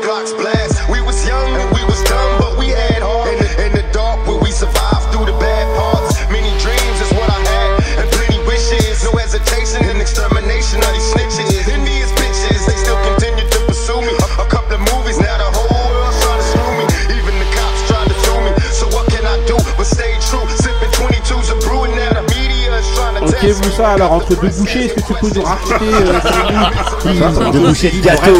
Moi, je suis une vraie ballon. Alors, vous les avez, vous les avez reconnus. Les, les, les deux que j'ose jamais mettre dans mes classements des, des deux meilleurs rappeurs, Ouais. c'est-à-dire Tupac et Biggie, Ouais. qui, euh, qui ont fait ce titre-là en 94. C'est- 96, hein. euh, moi j'ai vu dit que c'était 94. 96. Mais bon, 80 vas-y, vas-y. Non, quat- À l'origine. 96 à mon avis, non. euh, c'est un... Non, non, euh, 94, excuse-moi. ouais, 94. ouais. Mais en Et gros, ça- c'est un des titres qu'ils ont écrit euh, Voilà, voilà, ça s'appelle euh, Running for euh, 24 Hours in Criminal LA. Et euh, bon, bah, ça, euh, vous avez un, vous avez qu'un un DJ qui s'appelle Isa Music. Euh, Isa Music qui, qui fait beau- beaucoup de, de remix et qui, bon, qui, a, qui a remixé euh, euh, celui-ci. Il fait, il, fait, il fait plein de trucs, c'est quelque chose que j'ai découvert sur, sur, euh, euh, sur YouTube. Voilà. Ouais, euh, ouais, moi je suis pas, euh, voilà, pas Ouais, hyper non. fan du morceau. C'est trop Une sombre. flamme. Euh, comment ça s'appelle Non, non, non, en fait, en fait, c'est. Allez, allez voir le clip, il est, il est pas mal aussi. Hein. C'est- c'est- Ouais, Il y en, a des gros, en gros, en Le gros, la Il y a des chanson, c'est pattes de oui. différent. Une flamme. non, en Ah gros, non, ça- non, c'est, c'est, euh, en fait, ils ont filmé en fait l'arrière d'une voiture de deux jeunes qui font, euh, ils ont, ils ont filmé la, la, la journée de Ah, deux qui se jeunes baladent. qui, qui se baladent. Voilà. Ouais. Alors, franchement, il est, c'est pas mal. en gros, mon morceau posthume, C'est pas ma Damien, c'est pas ma cam. Monsieur Damien. Moi, je, je connaissais pas du tout ce remix, hein, mais euh, Ouais. moi je le trouve plutôt cool. Enfin, je Ah, trouve c'est c'est- euh, bon lui, ouais, on a, on a compris. On a compris là, ça y est. Il a dit cool, hein. Il a dit cool, non, donc non, non. mais, je- non, mais voilà, euh, enfin, je pense qu'il faut un peu tout dans le, enfin, dans, dans l'appréciation du rap et euh, il est un peu. C'est vieux soutien là non, non, non, non, non, non, non, pas du tout en termes de qualité. Place au vélodrome. J'y suis déjà allé, on en parlera peut-être. Ça, ça fait l'occasion, ça, ça, ça fait, ça fait un papier dans l'IB qui est un peu mythique là-dessus. Euh, bref, euh, mais euh, comment dire? Non, non, je- non, non, je trouve. enfin, vous disiez trop sombre. bah, je trouve que moi, il est, voilà, il est plus cool. Oui, n'est peut-être c'est pas le bon adjectif. Il est vrai. mais je, en tout cas, en tout cas, je trouve ça sympa. pas, Ok. Re- regardez l'historique de mes, de, de mes moods, vous. Oui, C'est, dans, justement. c'est, dans, c'est dans la lignée. Ok, ok. Donc là maintenant, on va accorder la séquence à, de Damien avec Aïe. avec l'instant McFly. L'instant McFly de Monsieur Damien Doll. Comment ça va, Monsieur Damien? Bah, toujours. Hein. Toujours C'est bien. cool d'être ici, ouais. Voilà, Ah c'est cool, merci. Donc là, comme à tous nos invités, pour commencer à t'interroger, on va lancer notre musique. Davina, So Good. Donc c'est parti, là on va commencer d'abord par te poser deux, trois questions. D'abord, ouais, on va te redemander est-ce que ça va? Tranquille? Bien? Comme depuis 30 secondes, ça va toujours aussi bien. Ok. Oui, oui, c'est tout Donc bien. voilà, tout va donc bien, d'abord, ce, qu'on voulait, ce que je voulais d'abord savoir, euh, c'est est-ce que, est-ce que tu as fait pratiquer du sport dans ta vie ou non Zéro. Si, si, bah du foot un petit peu comme tout le monde. Après, Ouais. euh, c'est vrai que euh, le foot en club, comme aussi beaucoup de gens, je l'ai arrêté vers euh, 13-14 ans pour euh, bah, faire du foot euh, dans la rue. Ouais. Dans, dans- j'avais la- on a la- enfin, dans mon quartier, j'avais la chance d'avoir un terrain de foot juste en bas de chez moi. Ouais. Donc bah, c'était du foot quasiment tous les jours, après le, après le collège, après le lycée, euh, le samedi, le matin à 10h, on rentre à 13h pour bouffer, on ressort à 15h et, et jusqu'au coucher du soleil, ça a été ça jusqu'à mes euh, 21, 22, 23 ans et puis, euh, et puis voilà, mais sinon non pas de, pas de sport on va dire euh, en club euh, plus longtemps que ça, ça m'a jamais vraiment intéressé. Non. Ok, ok. Question, messieurs, dames. là, Ah, si toi, t'as fait le truc inverse alors. T'as commencé en club, t'as arrêté pour euh, la rue. Ouais, c'est ça. Enfin, après la rue, ouais, tu vois, c'est surtout avec mes potes. J'ai eu la chance, tu vois, euh, d'être dans un quartier on était, on va dire, euh, 12-15 mecs d'à peu près le même âge, euh, qui étions tous intéressés par le football. Donc euh, c'est vrai que voilà, ça a donné toujours des matchs qui étaient super, enfin super cool. En plus, on allait parfois dans d'autres quartiers aussi pour jouer avec des gens qu'on connaissait, qu'on connaissait du lycée, certains qui étaient en lycée pro un peu plus loin. Donc du coup, on pouvait aller dans d'autres villes. Voilà, moi, je suis, dans, je suis du nord-est du 91, donc on allait à Boussy, à, à Brunois, etc. et aller faire des matchs. C'était euh, toujours bien, euh, très peu de très peu de mauvaise ambiance parce que des fois c'est un petit peu le problème aussi du foot de club, c'est que bah euh, il y a des embrouilles parce que les gens se croient en Ligue des Champions. Bah paradoxalement quand tu fais du foot de rue souvent, bah il y a moins d'embrouilles parce que les gens se connaissent, puis ils savent qu'ils peuvent se recroiser plus rapidement. aussi. Peut-être ça calme aussi, C'est- c'est ça calme aussi ça. peut-être ça. Et moi j'ai des super souvenirs de ça et c'est à vrai dire quand j'ai emménagé euh, à Paris, euh, notamment pour le boulot, parce que je travaillais du coup quand je me suis mis dans le journalisme, c'est-à-dire avec des horaires très tardives et tout. Euh, ça a été peut-être mon plus gros manque, ça a été d'arrêter de pouvoir jouer avec mes potes euh, au foot euh, quand je voulais, euh, quasiment tous les jours. C'était vraiment mon plus. T'as toujours supporté le PSG Ouais, ouais, par mon père. C'est mon père qui m'a, c'est mon père qui m'a, qui m'a mis dans Paris. Euh, Je raconte toujours un petit peu cette anecdote. Mon père d'ailleurs m'a, m'a appris à être. euh, Enfin, le premier souvenir que j'ai de foot, de supporterisme plutôt, c'est euh, la finale euh, Milan-Marseille, où mon père était le seul qui était pour Milan. Et donc j'ai, premier souvenir de foot n'est pas pro Paris mais anti Marseille. Et, euh, et après mes souvenirs pro Paris, je les ai un petit peu J'étais après. comme toi, hein, j'étais pour Milan moi aussi. Mais bon. On était tous, on était tous pour euh, Milan. ouais, j'avais- donc j'avais j'avais 8 ans, donc du coup, moi. j'ai- j'ai- du coup, j'ai- désolé, hein, on n'a pas été mis à la bonne place là. Chaque fois qu'il fait une remarque sur Marseille, Ouais, il demande, il se dit, ah, je m'en on sait jamais. euh, spécialiste de boxe. Il va à Saint-Charles, tu vas voir. Il est spécialiste de boxe, spécialiste MMA. Et à part, à part le foot, il y a d'autres euh, sports que tu as pratiqués ou qui t'intéressent? J'ai toujours aimé le basket, mais c'est pareil. En fait, en gros, quand euh, moi, je, bah, je suis un gros fan de NBA, c'est la ligue d'ailleurs qui m'intéresse le plus, même plus que la Ligue 1 ou que la Ligue des Champions, la ligue qui m'intéresse en le elle-même. plus. Ah ouais C'est la ce que ça représente? Euh, après, je préfère le football au basket quand même, mais euh, voilà, la NBA c'est ce qui me fascine le plus. Euh, après, bah, quand t'avais le choix, bah, déjà je fais 1m76, donc du coup, euh, quand t'as le choix entre le foot et le basket, disons que j'ai plus les mensurations d'un footballeur que d'un- que d'un basketteur, à pas se mentir. Et euh, bah, quand les, les terrains étaient collés d'ailleurs, les deux, t'avais le terrain de basket et le terrain de foot, Ouais, je me dirigeais ça, ouais. automatiquement vers ça. Euh, voilà, c'était plus pour ça. Après, euh, honnêtement, les autres sports, euh, j'ai pu faire du tennis, des choses comme ça, mais ça m'a toujours moins botté que, que le football. le pour moi, le sport le plus, euh, le plus simple à jouer, il suffit de, il suffit de deux cages, un ballon, euh, des gens motivés, euh, même quatre personnes, tu peux déjà faire un match. Ouais, donc, bien euh, sûr. Donc voilà, c'est toujours Quel le sport été ton meilleur joueur au PSG De tous les temps? À Ah, toi putain, hein. t'attaques comme ça là. Euh, Celui qui m'a le plus fasciné, Ouais. Paoletta. je vais. Non, c'est pas pour l'État. Je vais, je vais, je vais te faire, je vais te faire deux réponses. Une réponse, une Ah réponse ouais. générationnelle, une réponse du mec où j'ai Ah, découvert, j'ai découvert en fait qui il était et j'ai compris pourquoi tous les supporters de Paris l'a- l'a- l'adulaient. Euh, moi, je suis né en 85, donc Rai, en fait, quand, euh, quand il fait sa carrière à Paris, il part, j'ai 13 ans. Et donc, du coup, bah, à pas se mentir, quand on a 9, 10, 11, 12, 13 ans, notre rapport au football, il est un peu différent que quand on commence à avoir 16, 17, 18 ans. Donc moi, le premier joueur que j'ai vraiment adulé au PSG, c'est Ronaldinho. Parce que bah, dès qu'il était sur un terrain, c'était le football euh, de l'enfance, c'est le football originel, euh, c'est c'est le football du dribble, c'est le football en fait, il fait des trucs que toi t'oses même pas faire à tes potes euh, là-dedans, et puis lui il te le fait en plein match. Et après j'ai compris qui était Rai, qui était le- le- la, la personne, le personnage. En plus en ce moment on voit même que politiquement il est contre ouais, Bolsonaro, fait, ouais. etc. Enfin c'est une personne qui est très très bien. Et tu comprends pourquoi les deux tribunes euh, qui parfois ne s'appréciaient pas étaient tous toutes unanimes sur, euh, sur le joueur qu'il était. Mais juste après, euh, en termes de footballeurs, moi les, les trois footballeurs qui m'ont le plus marqué, c'est pas des Parisiens, c'est Patrick Vieira, c'est Ronaldo le Brésilien. Ouais. Et c'est Shevchenko, hein, parce que je suis d'origine russe et Shevchenko est ukrainien. Euh, mais voilà, j'ai toujours eu une fascination en plus pour son, pour son style de jeu. Mais voilà, un petit peu les trois joueurs qui m'ont. euh, et j'ai jamais eu des joueurs par la suite qui m'ont autant euh, fait rêver footballistiquement que ces trois-là. On a Ok. le premier en commun. Ok, ok. Donc maintenant, lequel maintenant, Patrick Patrick. Maintenant, ce que je vais faire, c'est que bon, en tout cas, pour ce premier morceau, ça va être moi, mais ensuite, Benny Beno, tu vas prendre euh, le lead. Tu prends les commandes Ah, Tu vas prendre les commandes, mais d'abord, prends- je vais d'abord te lancer un morceau. Je vais te lancer plusieurs morceaux comme ça, et à chaque fois, tu vas me dire rapidement ce que ça, ça t'évoque. Pour le premier, je pense pas, je suis même quasiment sûr, mais je te donnerai une explication, et ensuite, tu pourras expliquer brièvement ce que ça t'évoque. Je lance le premier morceau.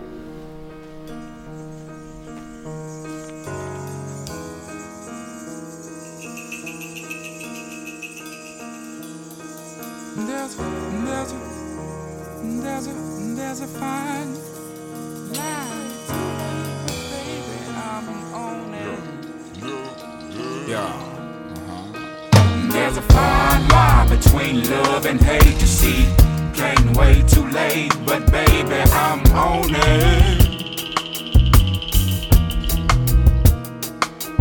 There's a fine line between love and hate. You see, can't wait too late, but baby, I'm on it. Can't worry about what a nigga think to see. That's liberation, and baby, I want it. Can't worry about what another nigga think. Now that's liberation, and baby, I want it.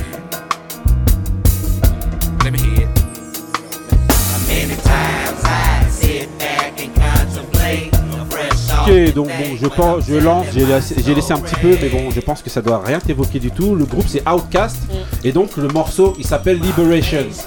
Et donc, comme je sais que tu es quelqu'un, un journaliste de Libération, est-ce que tu peux nous raconter justement comment t'es rentré rapidement, hein, vraiment, et ce que tu fais à Libération euh, Bah c'est par là-bas? c'est pas la on va dire la, la trajectoire la plus la plus traditionnelle parce que Ouais. j'ai pas fait d'école de journalisme j'étais Ouais. à la fac euh, de Paris 8 euh, Saint-Denis Ouais. euh, en sciences politiques donc c'est pas Sciences Po euh, tel que les auditeurs pourraient imaginer Ouais. c'est-à-dire c'est pas le Sciences Po de la rue du Bac hein. Ouais. c'est clairement, Sciences Po, po, po. euh, voilà c'est ouais, non, mais, mais c'est avec euh, Elle bien celle-là. Ah, non, c'est vrai, je suis jamais sorti, je la garder, je la, je la garderai, je te, je te citerai. Euh, non, c'est vrai, voilà, c'est c'est Sciences Po avec des profs qui, font, euh, qui sont sur les piquets de grève avec nous. Ouais. Euh, c'est très très à gauche, c'est très, très, très, c'est une fac qui est très intégrée euh, en banlieue parisienne. Ouais. Très représentative d'ailleurs de, de la population de la région parisienne, parce qu'il y avait des gens aussi de Paris Centre et tout, donc c'est une fac dans laquelle je me suis toujours bien senti, Mhm. dans laquelle j'ai beaucoup appris. Et euh, j'ai postulé à un stage. D'ailleurs, j'ai postulé à un seul stage dans toute ma vie. C'est Ouais. un stage à Libération. euh, en... J'ai postulé, je crois, en janvier 2011. Ouais. Euh, j'ai été accepté en mars 2011 et euh, avant la fin de mon stage, euh, on casse mon stage pour me faire signer un CDI. Ah bah cool. Et j'ai eu là, en fait, en gros, voilà, s'il y a des gens qui nous écoutent et qui veulent devenir journalistes, ne vous dites pas que ça sera aussi facile parce que j'ai eu une chance incroyable. Alors Ouais. on peut dire oui, il faut avoir aussi fait les efforts, ok. Mais dans le journalisme, il y a beaucoup, beaucoup de gens très talentueux qui, malgré tous leurs efforts, leur travail et tout ça, n'arrivent pas à avoir ce qu'ils mériteraient d'avoir Mhm. dans un monde correctement constitué. Mais voilà ce qui m'a amené dans le, ce qui m'a amené à Libération. Ok, ok. Benny Beno. Très bien. Donc on va enchaîner. Moi j'ai. euh, Bon, on, se connaît un petit peu et il y a un truc qui me paraît très très important ici au Grincheux. C'est que tu nous parles du monsieur qui va. qui va partir. Euh, non, euh, non, c'était pas ça tout de suite. Non, bah, c'était ça après, excuse-moi. on, va, on va déjà mettre ce son là. D'accord.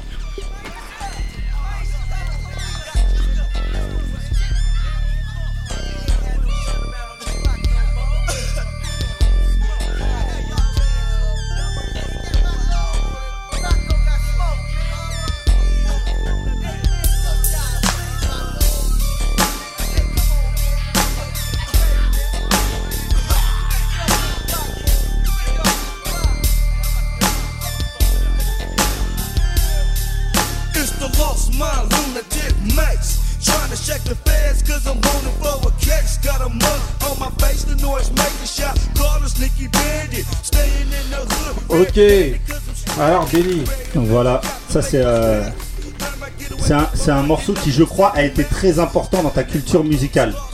Ouais, alors du coup, bah, moi aussi j'ai la bouche pleine Non, maintenant. mais c'est je pas pensais grave, que ça durait plus longtemps le ça. morceau. Au Grincheux, les gens ils viennent pour parler et manger. Voilà. C'est bon, tu veux t'en avaler tranquille. Et- Euh, et insulter l'OM. Ah, vas-y. Non, je suis à la mauvaise place encore une fois. Euh, Vas-y. ça c'est donc c'est le morceau The Fatal Lapse donc euh, de l'album du même nom euh, du rappeur qui s'appelle Mace qui est un rappeur qui est pas du tout connu d'une ville qui s'appelle Vallejo qui est dans la dans la Bay Area donc dans la baie de San Francisco. Ce- cet album-là, ce morceau-là en particulier, mais cet album-là, c'est l'album qui me fait comprendre que, euh, comment dire, que ma, ma scène musicale, ce sera la, la baie de San Francisco, qui est pas la, qui est pas du tout la scène la plus connue en, en France, Euh, très loin derrière, évidemment New York et, euh, en- en- et, et par la suite Los Angeles. Et à partir de ce moment-là, en fait, j'ai décidé de chroniquer, de critiquer beaucoup d'a- beaucoup d'albums sur le site. Peut-être que des gens, des auditeurs se souviendront du, du forum du 187 Show, qui était un, un gros forum de gangsta rap, un des plus grands forums d'ailleurs de gangsta rap en, en langue non anglophone euh, dans le, à travers le monde. C'est euh, incroyable ça. hein. Tu me l'as dit tout à l'heure, c'est euh, ah bah, il y, avait, il y avait des artistes qui venaient, des producteurs américains qui venaient, des personnes qui donnaient des infos des fois euh, qu'on avait quasiment exclus à part dans quelques, quelques forums underground. Et euh, ça a été pour moi, ça, ça fait quasiment toute ma culture musicale parce Ouais. que c'est avec ce forum qu'après j'ai été amené au funk, que j'ai été amené, que j'étais amené à la soul, Mhm. euh, en cherchant sur les Ouais. et tout. Ouais. Et voilà. Et donc du coup cet album là, voilà, il est euh, à la fois il est, il est pas du tout connu. Je le conseille vivement à tout le monde. Il y a très peu de morceaux sur YouTube. Je crois qu'il y a que 4 morceaux de cet album qui, qui fait 10 titres. Euh, mais voilà, c'est voilà, c'est un espèce d'album charnière dans ma, on va C'est la dire, dans ma pierre construction. angulaire, on va dire, de Ouais. la culture Il y avait un musicale. avant, un après. En fait, en gros, je suis rentré- j'étais avant. J'écoutais un petit peu de tout. J'étais quand même déjà plus attiré par la scène, euh, par la scène ouest. Ouais. Mais j'écoutais un petit peu de tout et à ce moment-là, en fait, je me suis dit, il faut que je fouille vraiment jusqu'à quasiment jusqu'au bout euh, de cette scène de la BRA. Moi, moi j'ai une question qui, est- qui me paraît importante. Et c'est euh, comme on a, eu, on, a eu, on a échangé un petit peu avant l'émission. Moi, il y a un truc que tu m'as dit qui m'a vraiment choqué. c'est le fait que tu me dises que tu sois passé à côté, donc euh, en tant que fan de hip-hop, de la scène new-yorkaise. C'est Alors, je peux le comprendre, hein, mais Ouais. c'est vrai que moi, euh, et je pense ici tous autour de la table, on est quand même euh, pas sans être pro-East. Il n'y a pas une question de East ou West. Non, non, ça se voit pas du tout dans ton dos avec, euh, avec les, avec Avec les deux, les- avec avec- 200, 200 jaquettes d'albums, avec dont les deux de Los. Angeles et le reste de New York. Il y en a 198 de New York, mais on en a mis deux. Ouais, on a mis Dre NWA. Voilà. Mais, mais tu sais, ouais, nous c'est notre scène majeure Bien en sûr. fait pour l'époque, pour les années 90, c'est un peu l'âge d'or. Mais c'est vrai que moi j'ai du mal à comprendre, donc euh, tu vas pouvoir m'éclaircir là-dessus. Comment on peut passer à côté de la scène new-yorkaise en étant fan de hip-hop? En fait, je suis, disons que je suis passé à côté. J'ai écouté, j'ai écouté tous les classiques. Je les ai tous écoutés. Et je les ai pas. En fait, j'ai jamais forcément accroché à ce moment-là parce que dans, quand j'étais dans ma découverte, euh, dans ma découverte musicale, dans ma, dans ma découverte artistique, quand je défrichais, c'était pas le son qui m'attirait. Euh, j'ai Ouais. toujours été plus attiré par les sons, par les, par les sons de hip-hop qui ont des, des samples de funk, très clairement, Mhm. de P-funk ou de funk d'ailleurs, que les samples de jazz. Euh, je sais pas si c'était une époque de ma vie où j'avais en plus envie, voilà, de de sons plus joyeux. Alors, quoique, tu vois, sur, dans la Bay Area, c'est des sons qui peuvent parfois être assez sombres, assez, assez Ah tristes. oui, bah oui. Mais je, je peux pas, je peux pas l'expliquer. Après, comme je disais aussi tout à l'heure, c'est aussi une chance parce que euh, bah, je prenais l'exemple de Ilmatic euh, hors Ouais. antenne. Euh, c'est un album que j'avais écouté. J'étais passé à côté, non pas en me disant ouais, c'est quoi cet album, euh, machin, mais en me disant c'est pas ça que j'ai envie d'écouter Ouais, à ce moment-là. Ça t'a pas ému plus que Voilà. ça quoi. Et là maintenant je l'ai réécouté, d'ailleurs j'ai réécouté d'ailleurs avec mon fils d'ailleurs qui a demandé euh, il y a 3 ou 4 jours d'ailleurs de lui remettre. Ah, Euh, la voilà, de culture. remettre Nas. Le- il a le 5 ans et demi quand même. Voilà. Le jeune Damien connaît déjà bien ses, ses classiques. Exactement. Il m'a- il m'a dit Nas, il se souvenait de Nas, mais voilà. Ah. Et, euh, Monsieur connaît. Mais voilà, mais en fait, c'est vrai que bah, du coup, déjà, je me rendais compte que je connaissais quasiment tous les morceaux. Mhm. Sans, Ouais. sans- Sans bah, j'aurais pas pu dire. j'aurais pas pu te faire le tracklist, tu vois, de mais je le connaissais tous les morceaux. Et j'ai pris du plaisir à l'écouter, chose que je n'avais pas faite euh, peut-être 15 ans auparavant. Ah, bah, Et donc je pense que c'est une chance, et je pense que vous rêveriez tous ici de, de Ah, pouvoir vous prendre à Très Ilmatic dans la tête. euh, Bah ouais, grave. de vous prendre le truc, voilà, après, c'est voilà. ouais. Et, j- et, euh, et oui, je, je- je suis passé à côté. euh, je voilà, mais, mais je regrette pas. C'était un- j'étais à un moment donné dans ma vie où j'étais dans ma voilà dans ma construction artistique. j'ai- J'avais besoin de d'écouter ce type de son là et voilà. Ok, prochain morceau. I got, I got, I got war and peace inside my DNA. I got power, poison, pain, and joy inside my DNA. I got hustle, though ambition, flow inside my DNA. I was born like this, and born like this, immaculate conception. I transform like this, perform like this, was you a new weapon? I don't contemplate, I meditate, then off your fucking head. This that put the kids Ok, donc voilà. Hein. Ceux qui écoutent l'émission doivent savoir euh, qui c'est. Qui est ce jeune homme voilà. Voilà. Ok, alors, monsieur Kendrick Lamar. Alors, Bah, Damien. Jack, c'est eu- c'est peut-être la plus grosse star que j'ai eu l'occasion de, de rencontrer. euh, je sors les politiques hein, qu'on a tous vu à Libé passer, hein, François Hollande et compagnie. mais bon, en termes de rap, en tout cas, c'est Ouais, la plus grosse star que j'ai rencontrée. peu quoique, moins sur son scooter. Euh, sur son scooter. que. Son scooter à travers Paris en pleine nuit, euh, avec ses lunettes de soleil, attention. Vraiment. Euh, mais c'est la plus grosse star que j'ai pu rencontrer, que j'ai interviewé. Je crois que c'était dans les locaux euh, de je sais plus quelle émission de Canal Plus en fait. Donc du coup j'étais là, il était, il était à moitié allongé, il était entre deux, entre deux vols, donc il était complètement crevé. Ouais. Pour anecdote, c'était c'était ma belle-sœur qui faisait l'interprète d'ailleurs, parce qu'elle Ah, elle, cool. elle est complètement bilingue. Bien. Euh, voilà, et euh, cet album-là, d'ailleurs, toutes les sorties de Top Dog, euh, je les adore toutes. Je trouve Mhm. qu'il y a un- une sonorité qui est particulière et un travail notamment. Enfin, au niveau, enfin, un, un travail qui est fait sur la musicalité qui est, qui est assez dingue, y compris d'ailleurs avec des rappeurs qui sont très différents dans leur Mhm. manière de rapper, Ouais, dans leur ouais, texte aussi, dans leur folie. tout à fait, ouais. Kendrick est beaucoup, et, et en partie fou, mais beaucoup moins qu'Ibi Soul. Enfin, il y a Mhm. eu que Schoolboy Q. Enfin, c'est Mhm. même au niveau des clips. Enfin, je trouve vraiment que c'est un label qui est euh, qui redonne du sens à ce que ça veut dire un label, comme ça pouvait, le- comme on, comme ça pouvait le dire dans les années, dans les années 90. Ouais. Et, euh, et voilà, ça a été vraiment euh, Good Kid, Mad City, qui est voilà, son, son premier album. Pour moi, ça a été vraiment une claque absolue. Quand je l'écoutais pour la première fois, j'avais l'impression justement de me retrouver dans les découvertes que je faisais des albums des années 90. En fait, je trouvais que c'était une claque qui était. Euh, est-ce que c'est ton artiste préféré euh, aujourd'hui Enfin, en tout cas, ton rappeur De préféré? la scène actuelle Euh, franchement c'est difficile je pour, pour tout dire en fait vraiment tous les rappeurs de Top Dog je les adore Mhm. après oui euh, je trouve qu'en plus ils ont une complexité dans les textes qui fait qu'ils sont encore au-dessus j'aime bien la musicalité de Young Thug de Future Mhm. etc qui sont peut-être plus commerciaux mais j'aime j'aime bien cette voilà elle me fait triper j'aime bien écouter ça quand, quand je suis dans le métro et tout. Mais je trouve que eux en fait ils ont un, ils ont un univers et, euh, et en plus un engagement qui est euh, voilà ils racontent la rue Mhm. ils racontent euh, la société américaine aussi bon, plus pour Kendrick que pour d'autres. Et voilà et je- après j'ai du mal à établir maintenant une hiérarchie une hiérarchie de mes rappeurs préférés actuels en tout cas. Et la comparaison, en tout cas, la comparaison Tupac Kendrick. Est-ce que toi tu, tu, l'as fait ou non, Tu fais, tu mets pas de relation entre les deux. Non. Il y a pas de. non je trouve que Rien. Tupac il est unique et euh, on, on parlait tout à l'heure de Tupac et de Biggie euh, je trouve que c'est des rappeurs enfin je, je pense que c'est impossible de, de comparer euh, je pense que Tupac ne, se ne peut être comparé à personne Mhm. et en plus il y a toute la mythologie de son décès qui fait que voilà c'est une, une espèce de non, mythe moi je te en fait. parle au niveau. Non, non, non, pas au niveau. euh, je parle vraiment au niveau. euh, Engagement. engagement. Ouais, ce ça, représente. Parce qu'en gros, c'est un peu comme ça qu'on- que, que, que Kendrick est défini. hein. Comme en gros, le nouveau Tupac. Je parle vraiment au niveau de l'engagement et au niveau de ce qu'il représente. euh, il il s'est même Ouais, lui-même ouais. à un moment donné classé en tant que meilleur, euh, meilleur rappeur lui-même. Et donc Je- voilà quoi. Bah, à, à titre personnel, alors Ouais. après, euh, si lui il se sent comme ça et si d'autres personnes le sentent comme ça, je respecte totalement ce- cette chose-là. Ouais. Moi, j'ai du mal, j'ai toujours du mal en fait avec les nouveaux machins et c'est pareil dans le football, le nouveau Ouais. Maradona, nouveau machin. J'ai toujours du mal en fait avec les nouveaux. Je trouve que Kendrick en plus a cette euh, force d'être d'être tellement puissant dans son dans sa musique Mhm. que je pense qu'il a même pas besoin d'être le nouveau quelque chose. C'est Kendrick Lamar et ça s'arrête là. Après, après Kendrick, il est quand même. Tu sais, tu parlais tout à l'heure du label. Mhm. On sent qu'il y a lui et les autres quand même. Tu vois, moi, moi en tout cas, je le vois comme ça. Schoolboy, euh, Schoolboy Q, Q, tout ouais. ça. C'est ouais. bien, tu vois, c'est bien. Ibis Soul et tout, ils sont bons, c'est bien et tout, mais on sent qu'on passe à un degré au-dessus quand, quand t'arrives sur Kendrick. Parce que autant au, parce au qu'il y a niveau- l'engagement au- Non, mais au niveau lyrical aussi. Même techniquement. Au- niveau lyrical, il est vraiment très très très très fort. Ap- Après, juste, je- euh, par exemple, Reason qui a sorti, donc c'est Ouais. c'est la dernière grosse sortie Ouais. de, de Top Dog. Je trouve l'album, enfin, quand pareil, quand je l'ai écouté, bah en fait, c'était pareil. En fait, t'avais l'impression, t'as en plus l'impression à chaque fois. justement, excuse-moi. C'était justement, le mood. mood, mood de, de Alex, Alex, Alex ouais. God Ouais, Beats, ouais. justement, qui était là il y a euh, deux deux, clip. deux euh, émissions, Pour le justement, clip voilà. avec des jeunes justement, filles, pris, hein. euh, l'a pris. Reason, Voilà. justement.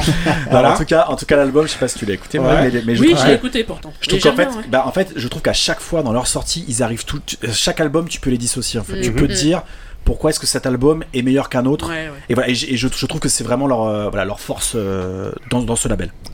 Euh, on a parlé beaucoup de Kendrick. L'interview en elle-même, qu'est-ce que t'en retires? Comment ça s'est passé? Comment le gars était? Est-ce qu'il a été vrai Enfin, on connaît les. Américains, quoi. Voilà. Bah, C'était l'américain euh, cliché. Ah ouais? Je- Non, pas américain cliché. Je trouve, il a, il a dit des choses intéressantes sur la spiritualité notamment, mais que j'avais pu déjà en lire, euh, Ouais. lire dans les interviews euh, qu'il avait données euh, aux États-Unis. Euh, après, c'est difficile en fait. Ils, quand ils arrivent en Europe, en fait, ils venaient, euh, le- je- il atterrissait d'Amsterdam euh, le, jour d'avant, enfin le, le matin même. Ouais. Il repartait, je crois, le soir à Rome, un truc comme ça. Ouais, Enfin, donc, euh, donc en fait c'est difficile en fait j'ai du mal Ils à appréhender je, je me permettrais pas de le juger à l'aune de cette rencontre là Ouais. parce qu'en fait sur les trucs de promo il me connaît pas le gars il sait pas que Non, T'inquiète pas, il t'entendra pas. hein. Tu non, non, dire, non, non, non, je, non, je- non, je suis très serein là-dessus. Non, non, je, ce que je veux dire, c'est que j'ai du mal à en vouloir à des, à des gens qui, en fait, qui, euh, qui sont des trucs de promo, qui vont avoir affaire en plus à des. Il passait, je crois, le soir dans une C'est émission sur l'usine, Canal. en fait, c'est l'usine. Oui, passé dans le soir dans une émission sur Canal, je crois, où tout le monde, sont- je sais même pas si quelqu'un avait écouté son album, donc du coup, il sait pas de quel type de personne je suis, si j'ai Ouais. vraiment écouté son album, j'ai décortiqué ses textes, etc. Donc lui, voilà, euh, juste Non, après, juste après moi, il y avait un autre journaliste qui était derrière la porte, tu vois. Donc, euh, donc voilà, j'ai du mal à l'en vouloir. C'est pas une rencontre qui m'a marqué. Après, c'est rigolo Voilà. pour Donc tu ne l'anecdote. diras pas toi, moi je vais te dire, il était claqué à l'intérieur. On n'était pas là, mais. ok. Voilà, j'étais pas là, mais il était claqué. Trois, la raconte, voilà, troisième, troisième morceau.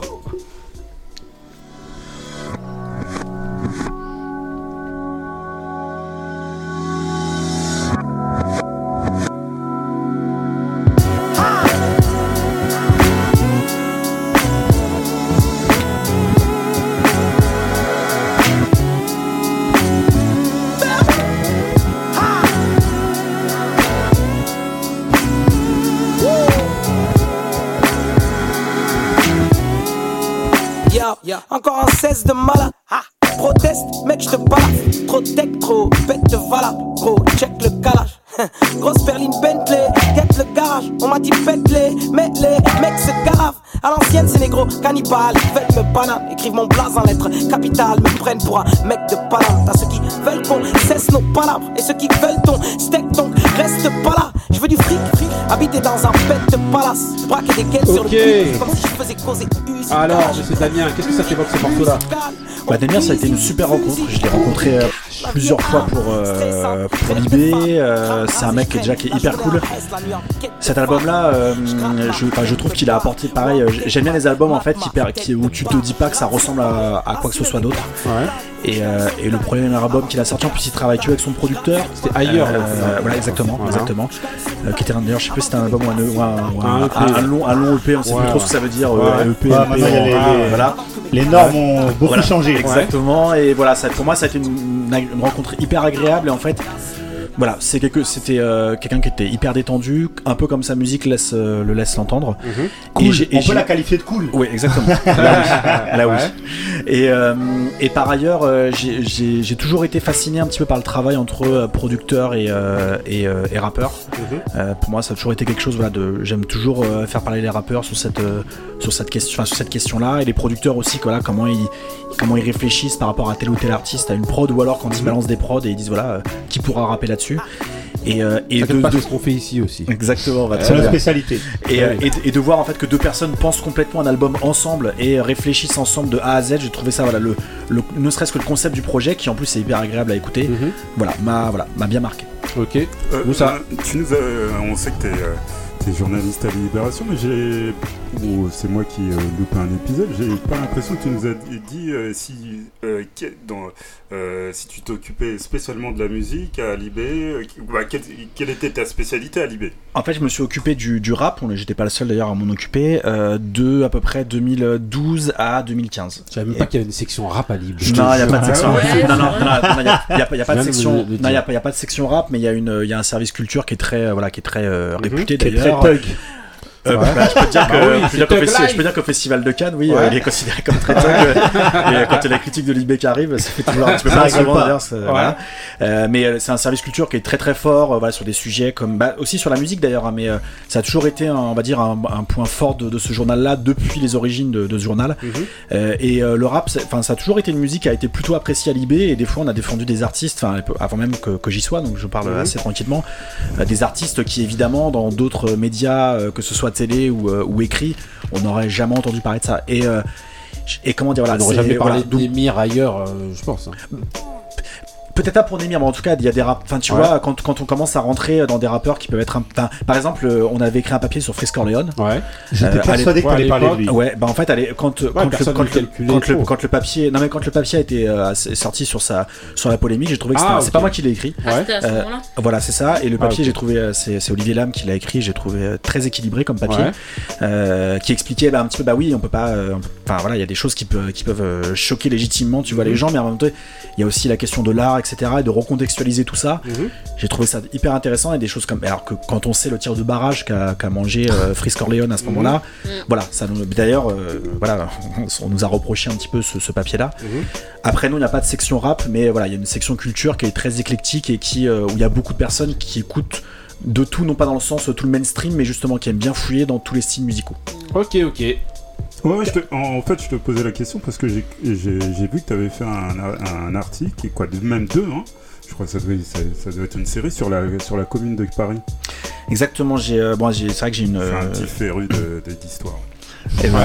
Eh ben, Si- tu- si bah, tu tombes bien, tu vois, tu vois, on a, on a, des- on a, des- on a des Histoire points d'accroche, tu vois. de-. Ouais. Euh, en fait, c'est vrai, j'ai fait, j'ai fait un gros que toi, travail. ton euh, histoire, elle a que 50 ans. Ne lui réponds pas, on de ça. les invités. Ah, ah, là, il va nous parler de football de la 3ème République. Attends, J'aimerais que tu me- que tu me cites les présidents de l'époque où Marseille a s'est créé. vois. Et bim, Ah, Moussa non, mais je suis pas capable de le faire non plus. C'est pas une critique sur tes. C'est Ah, pas ça, critique sur.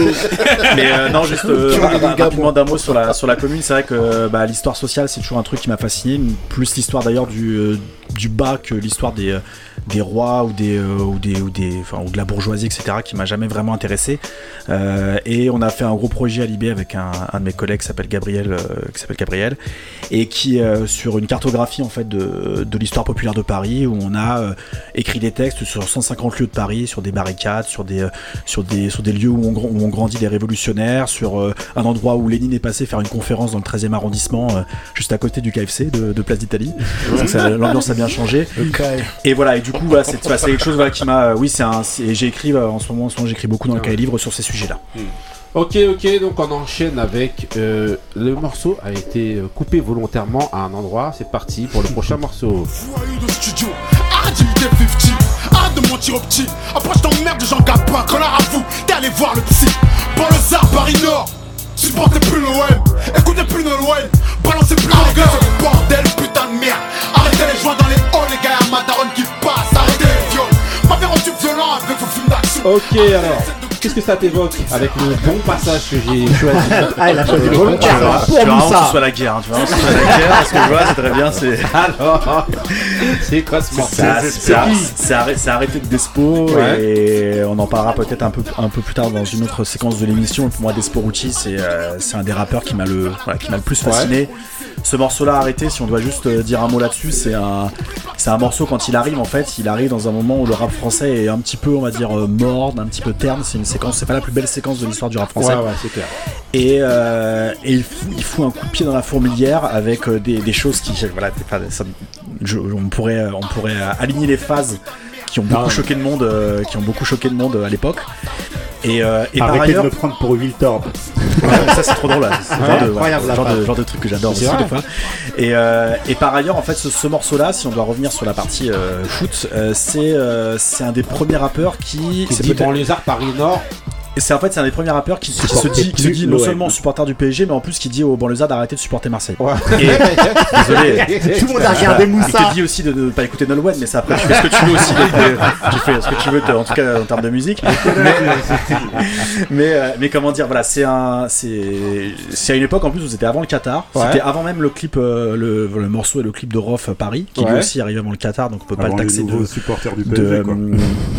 alors que c'est vrai qu'on s'imagine que tous les supporters de Marseille qui sont arrivés après 93, évidemment que c'était pour la canne bière, c'était pour le soleil et c'était pour le problème de la garde. Pour le pastis. Ça c'est ça, Allez, pas qu'on a Moussa. Allez, messieurs, allez. Euh. Donc ok, ok, donc euh, prochain, prochain morceau, on reste toujours dans la même veine, Ah. c'est parti.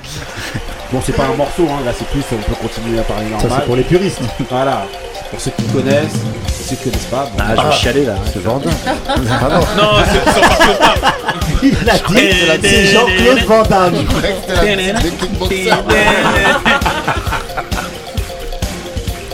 Donc alors, qu'est-ce que ça t'évoque, monsieur Damien Ah, ça m'évoque une époque où euh, ça m'évoque une époque pardon où je où, bah, où j'allais au stade euh, toutes les deux semaines et euh, abonné c'était le début en fait c'était euh, exactement j'étais abonné en fait en tribune G euh, puis en tribune Comme nous. bleu Comme Bah oui. voilà Nous, on et est puis en G bleu, après pas. et puis après Auteuil euh, Auteuil bleu Ouais. et euh, voilà bah comme euh, comme une autre personne autour de cette table euh, peut-être peut-être deux je sais pas quel je sais pas Trois. quelle est votre trajectoire en tribune mais en tout cas j'ai arrêté euh, lors du pendant le pro en 2010 Moi aussi, j'ai arrêté le pas. Ah, on a fait une Voilà, année qui de est- Non, on a fait une année. Moi, On j'ai a arrêté fait avec une le année, c'est Blue, pareil. il a- il a Parce fait qu'on son voulait truc. vraiment voir Warhol Julie. J'aurais dû en faire deux, du coup, ça aurait eu Pastore en plus. Euh, mais euh, comment dire, voilà, c'est bah, Non, c'est on a vu Pastoré. Euh, Ah non, si vous non, avez on fait a qu'une arrêté. année, non. Non, ouais. Non, non, non, non, non. On a refait une année en plus Non, on Ah, a vous On a avez fait peut-être deux ans. refait une année, euh, la première je année je oui, oui. Pastore en tribune. Oui, bah Donc, oui. euh, non, Ah, non. là, Et que ça ne plaisait pas à tout le monde. Je hein. vais pouvoir vous appeler Lynx comme ça, ça va être de, de la mascotte. On m'appelait- le Lynx. lynx, c'est D'accord, des gens qu'on a en commun. euh, Voilà, donc voilà. ouais. Donc voilà, donc ouais, c'est- bah, c'était une époque, euh, bah, c'est, euh, ça a quasiment fait euh, bah, toutes les années 2000 en fait. euh, c'était, euh, bah, ça, ça séquençait ma vie, on va dire, toutes ces deux semaines-là, euh, avec des matchs quasiment toujours nazes d'ailleurs. Ouais. Euh, mais quand on se retrouvait Ah, comme bah, ça au virage bah, ah, c'était. Tu parles à des gens qui ont vécu ça. Voilà, bah oui, c'était voilà, c'était bah, c'était juste pour se retrouver entre amis autour d'un voilà autour d'un truc commun qui était la défense du club de la région, euh, Ouais. la fierté aussi d'appartenir à un virage, euh, la tribune, euh, enfin euh, Auteuil et, et tribune G qui euh, qui nous représentait beaucoup euh, dans les quand quand on rentrait à, dans, dans la tribune G à- ou à Auteuil, il y avait il y avait des graffitis partout. il y avait des Bonne monuments de. Paris, il y avait des voilà, il y avait des choses comme ça en fait qui moi me disaient bah, j'étais complètement à la place, c'était Mhm. vraiment là où je me un des endroits là où je me sentais le plus à l'aise au monde. Est-ce que tu avais cette sensation que quand les joueurs, les footballeurs rentraient dans le stade, ils avaient les, les chicottes? Que ce soit le parisien ou les. Ou les Bah, de te dire, il perdait, il perdait la peur assez rapidement parce qu'il nous éclatait quand même euh, très régulièrement. En revanche, 2000. c'est vrai que ce que tu dis est vrai, c'est que beaucoup de joueurs t'expliquent que quand ils rentraient dans le Parc des Princes, c'est un stade qui a une acoustique qui est très particulière. Ah oui. Euh, et donc quand tu te manges l'acoustique là-dedans et quand tu vois... Alors après c'est vrai que par exemple il y avait des Messins qui avaient parlé du, P- du fameux PSG Metz avec des, des centaines de fumigènes craqués, une buvette Ah. éclatée dans le stade et tout. Euh, là les Messins on savait qu'ils se sont dit euh, comment ça va se terminer cette affaire quoi. Euh, après bon les footballeurs sont aussi euh, conditionnés à euh, un petit peu évacuer ce qui... Voilà, ce qu'il y a mais- autour une fois que le match commence. Euh, Ouais, mais il y avait tu sais, la période où. Parce que moi j'étais jusqu'à la faire le pro là. Mhm. Et après je me suis. euh, Il a, j'en ai il a dit l'affaire, il a pas dit Ouais. le plan. Ah il a dit l'affaire. l'affaire. Donc, donc, c'est une affaire. donc tu as de la mémoire. Donc tu as de la mémoire, ça c'est référence quand je venais et que j'allais au stade, déjà, bon, moi quand j'allais au stade et que je voyais que déjà, comme PSG mort. Non, mais toi, déjà, tu partais, tu parlais, tu partais à En- en 1-0. bout de 15 tu partais à minutes, 1-0. ils se mangeaient 15 1-0, rentrer chez moi, j'en avais marre. Mais le voyais pas la, vraiment, la, hein. la, sensation des joueurs quand ils rentraient, ils avaient les chicottes parce que tout le monde était énervé, tout le monde avait les yeux rouges parce que déjà on avait payé un abonnement qui était très cher. T'arrives là-bas, tu vois les joueurs qui commencent déjà, t'envoies les noms, t'entends ouh ouh moi cette sensation là. Bah, je me... c'est- en fait, moi, c'est c'est pas, c'est pas ce truc-là voilà, qui me marque le plus. Après, c'est vrai que ouais, on savait que, on savait que c'était un stade qui était impressionnant et Mhm. aussi parce que euh, l'ambiance sulfu- enfin, la réputation sulfureuse qu'avait euh, qu'avait la tifoseria parisienne à l'époque. Moi, je voudrais juste bah, en profiter pour repartir sur le livre, vu qu'on parle du parc. Déjà pour te dire que c'est un livre qui est magnifique, ça on l'a déjà dit en début Ouais. d'émission, c'est vraiment les, pour les gens qui n'ont pas eu l'occasion de le voir, donc Rouge et Bleu, 50 ans d'histoire racontée par ses supporters, c'est un livre qui est vraiment un objet magnifique et qui est dans la transmission. Moi je l'ai pas lu, ça veut dire je l'ai depuis deux mois, je ne l'ai pas lu, je le lis en fait, j'ai lu une partie mais je ne le lis pas en fait. Je pense pas que ça soit un livre, un livre Mhm. qui se lit. Je prends mon fils et on le lit petit à petit. Ça prendra un an, deux ans, trois Mhm. ans. Mais je, je sais pas si toi tu l'as vu comme ça. Moi, c'est comme ça que j'ai envie de le lire, c'est-à-dire petit à petit, de le lire avec lui, de lui montrer, lui expliquer, tiens, parce que quasiment tout ce qui est dedans, bah, on connaît l'histoire, on Mhm, connaît des sûr. choses, on apprend quand même beaucoup de choses, On hein, même en étant reporter parisien. livre, franchement. Et je pense que c'est un livre qui doit se lire sur plusieurs, plusieurs années. Enfin, cha- chacun fait ce qu'il veut. Moi, j'ai envie de le lire vraiment petit à petit. Tu vois, vraiment petit à petit pour que moi et lui, on soit dans ce qu'on aime ici, les grincheux, la transmission Mm. de du plus grand club français. Après, on n'est pas obligé d'attendre un an, hein, de, de le faire sur un an. hein, Non, non, franchement. non, mais je dis Voilà. des années en fait. Il Ouais, ouais. faut prendre son temps, je pense. Faut pas le lire d'une En tout traite. cas, c'est hyper prendre beau, son- c'est un hyper bel incroyable. objet, c'est Juste, hyper bien écrit. T'attends que le, le PSG gagne la Il est dur, il est dur au bal, attention, il relance à chaque fois. Ah, il est- ah, il est bon, il est bon, Euh. Moussa. En fait, ch- chacun, euh, je pense qu'il y, a- il y a des personnes qui l'ont lu en, en quelques jours. Ils m'ont dit Ouais. qu'ils ont fait que ça. Donc Moi ça, aussi, c'est impressionnant. euh, voilà, c'était, ce que voilà, j'ai donc fait. c'est, c'est génial. Ce que tu me dis, il y a d'autres personnes qui m'ont dit aussi. là, ils m'ont envoyé de, de photos de eux et de leurs et de en train de le lire. Euh, Bah évidemment, c'est hyper touchant parce qu'en fait, bah, c'est deux ans et demi de travail euh, cet ouvrage.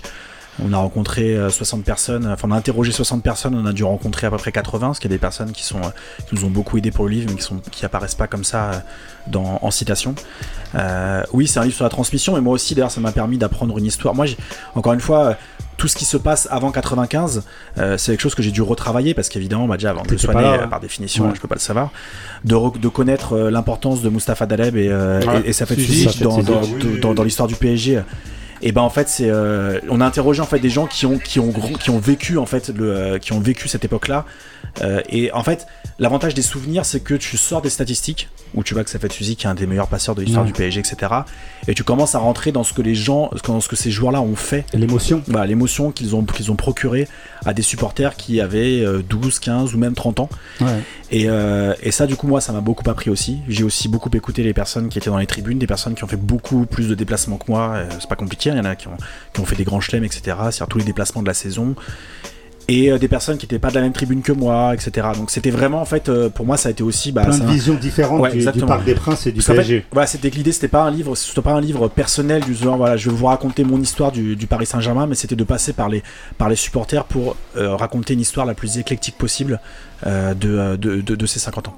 En tout cas, c'est Oh. réussi. Bravo, en tout Merci, cas, parce que super, franchement, euh, c'est un super bel super objet, super beau Ouais. livre. Franchement, on le répète encore. Allez prendre le livre.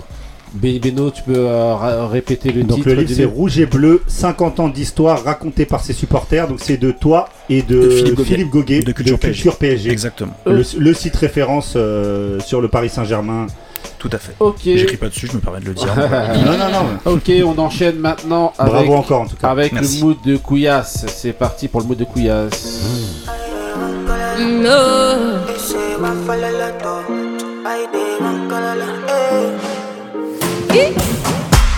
Make you take your time, oh. You want to deceive me. No, they waste my time, oh. Yeah. I they look your eyes, oh. You want to play me for a fool. No, they waste my time, oh. oh, oh yeah.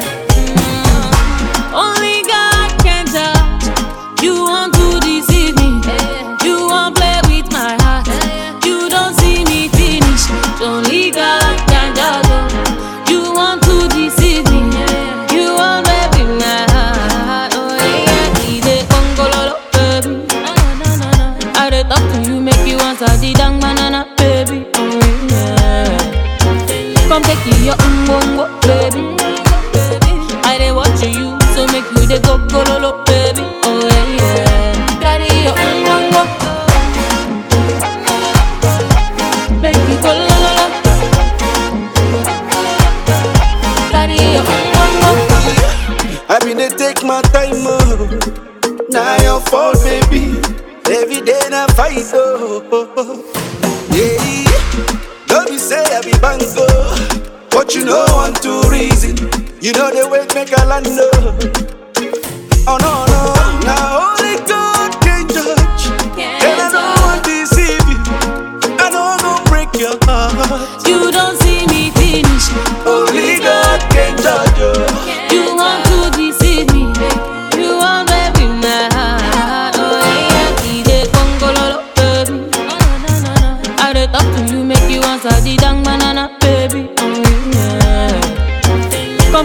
Oh.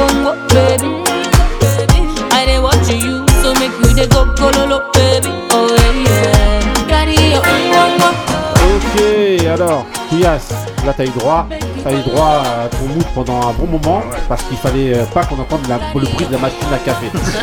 voilà.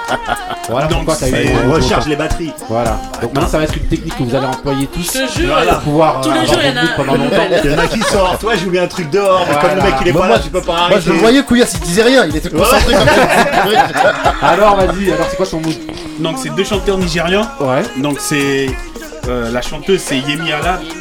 Yemi Alade. Ouais. Alade, excuse-moi. Vas-y, Celle qui vas-y. était la chanteuse il y a Christine Kelly. Celle qui a chanté euh, Johnny Ouais. en 2013, ouais, c'était en 2013. Et c'est Rude Boy, un autre chanteur nigérian, qui lui avait chanté euh, Reason With Me. Ok. Donc, euh, qui sont dans l'album de. La, la chanson s'appelle They Save. Ouais. They Save. Et euh, c'est dans l'album Ex, Ex- euh, Empress. Ah ouais. Voilà. Donc Deceive, Impress, Voilà, ok. Deceive. Yemi Alade, featuring Root Boy. Et ensuite on enchaîne maintenant avec la rubrique. Yeah, yeah, yeah. Ok, who's the best MC, Biggie, Jay-Z et Tonton Couillasse. Rockefeller. Ok, donc voilà, là on passe au petit dé. Donc le petit dé, c'est euh, donc la question que je vais vous poser, ça va être aujourd'hui de savoir, selon vous, est-ce que les journalistes s'autocensurent lorsqu'ils évoquent la musique euh, rap français, euh, en tout cas musique française, euh, musique urbaine française Est-ce que pour vous ils s'autocensurent Ou est-ce qu'ils sont libres de parole, euh, ou en tout cas ils disent réellement ce qu'ils pensent? On va demander pour commencer à Damien. Le journaliste.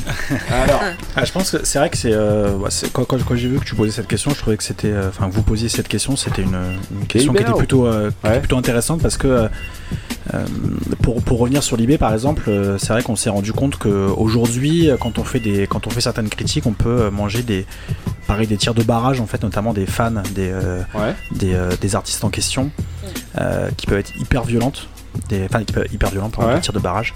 Chose qui, euh, de l'aveu de ceux qui étaient dans les années 90, tu vois, donc euh, euh, avec des critiques qui étaient parfois beaucoup plus virulentes Mhm. que, que celles qui peuvent être faites aujourd'hui, ils avaient moins. Est-ce que c'est l'impact des réseaux sociaux Oui, je pense aussi. Après, pour le rap français spécifiquement, euh, je pense qu'il y, a une- il y a une difficulté, notamment sur tous les médias, euh, c'est qu'il y a, il y a pas mal de proximité en fait entre les rappeurs euh, français euh, et, euh, et, euh, et certains médias. C'est beaucoup plus facile de se voir. On est dans les mêmes salles de concert, les mêmes, euh, parfois les mêmes studios. Et donc en fait c'est difficile des fois quand t'apprécies quelqu'un, quand tu es bah, de, le, bah, de le défoncer parce que bah, t'as envie de t'as pas envie forcément de lui mettre la tête sous l'eau si tu trouves que la personne est bonne. Donc après des fois est-ce que, est-ce que le métier de critique, le métier, crit- le, métier de critique c'est un métier qui est hyper difficile parce que souvent t'es isolé en fait. Parce que tu vas t'embrouiller quoi qu'il arrive à un moment donné, sauf à part avec les artistes qui sont parfaits, tu t'embrouilles quoi qu'il arrive avec quelqu'un parce que c'est jamais agréable de, que quelqu'un te dise que ce que tu as fait est raté. Or, euh, pas raté, mais j'ai euh, euh, un avis constructif. Ouais, mais, ouais, mais, Voilà, mais ça souvent, c'est, pas. c'est- c'est souvent c'est pas perçu comme ça. Ouais, c'est ça qui est le problème. C'est ça Oui, le mais voilà, problème. ouais, parce et que là, je- vous partez tout de suite dans les. Oui, on va dire que c'est raté, mais non. Tu peux, tu peux. Si t'expliques bien et que t'es constructif. Voilà, je parle pas de la réception Le- là, de l'artiste. hein. Je parle que de le- quand toi tu délivres ta critique.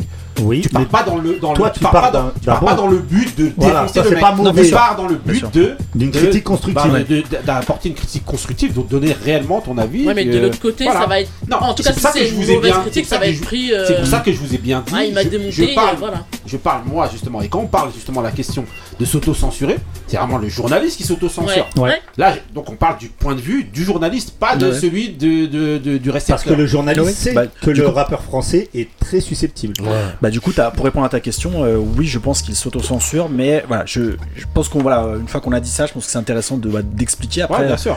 il faudrait parler avec des personnes dont on estime, par exemple, qu'ils ont défendu des albums qu'on va trouver tous euh, ratés. Peut-être qu'il faudrait leur les interroger. Peut-être qu'ils ont, ont vu des choses qu'on n'a pas vues euh, Mhm. tous collectivement. Je pense pas. Je pense, je je pense pas même pas que ce soit de la peur, tu vois, physique ou quoi que ce soit.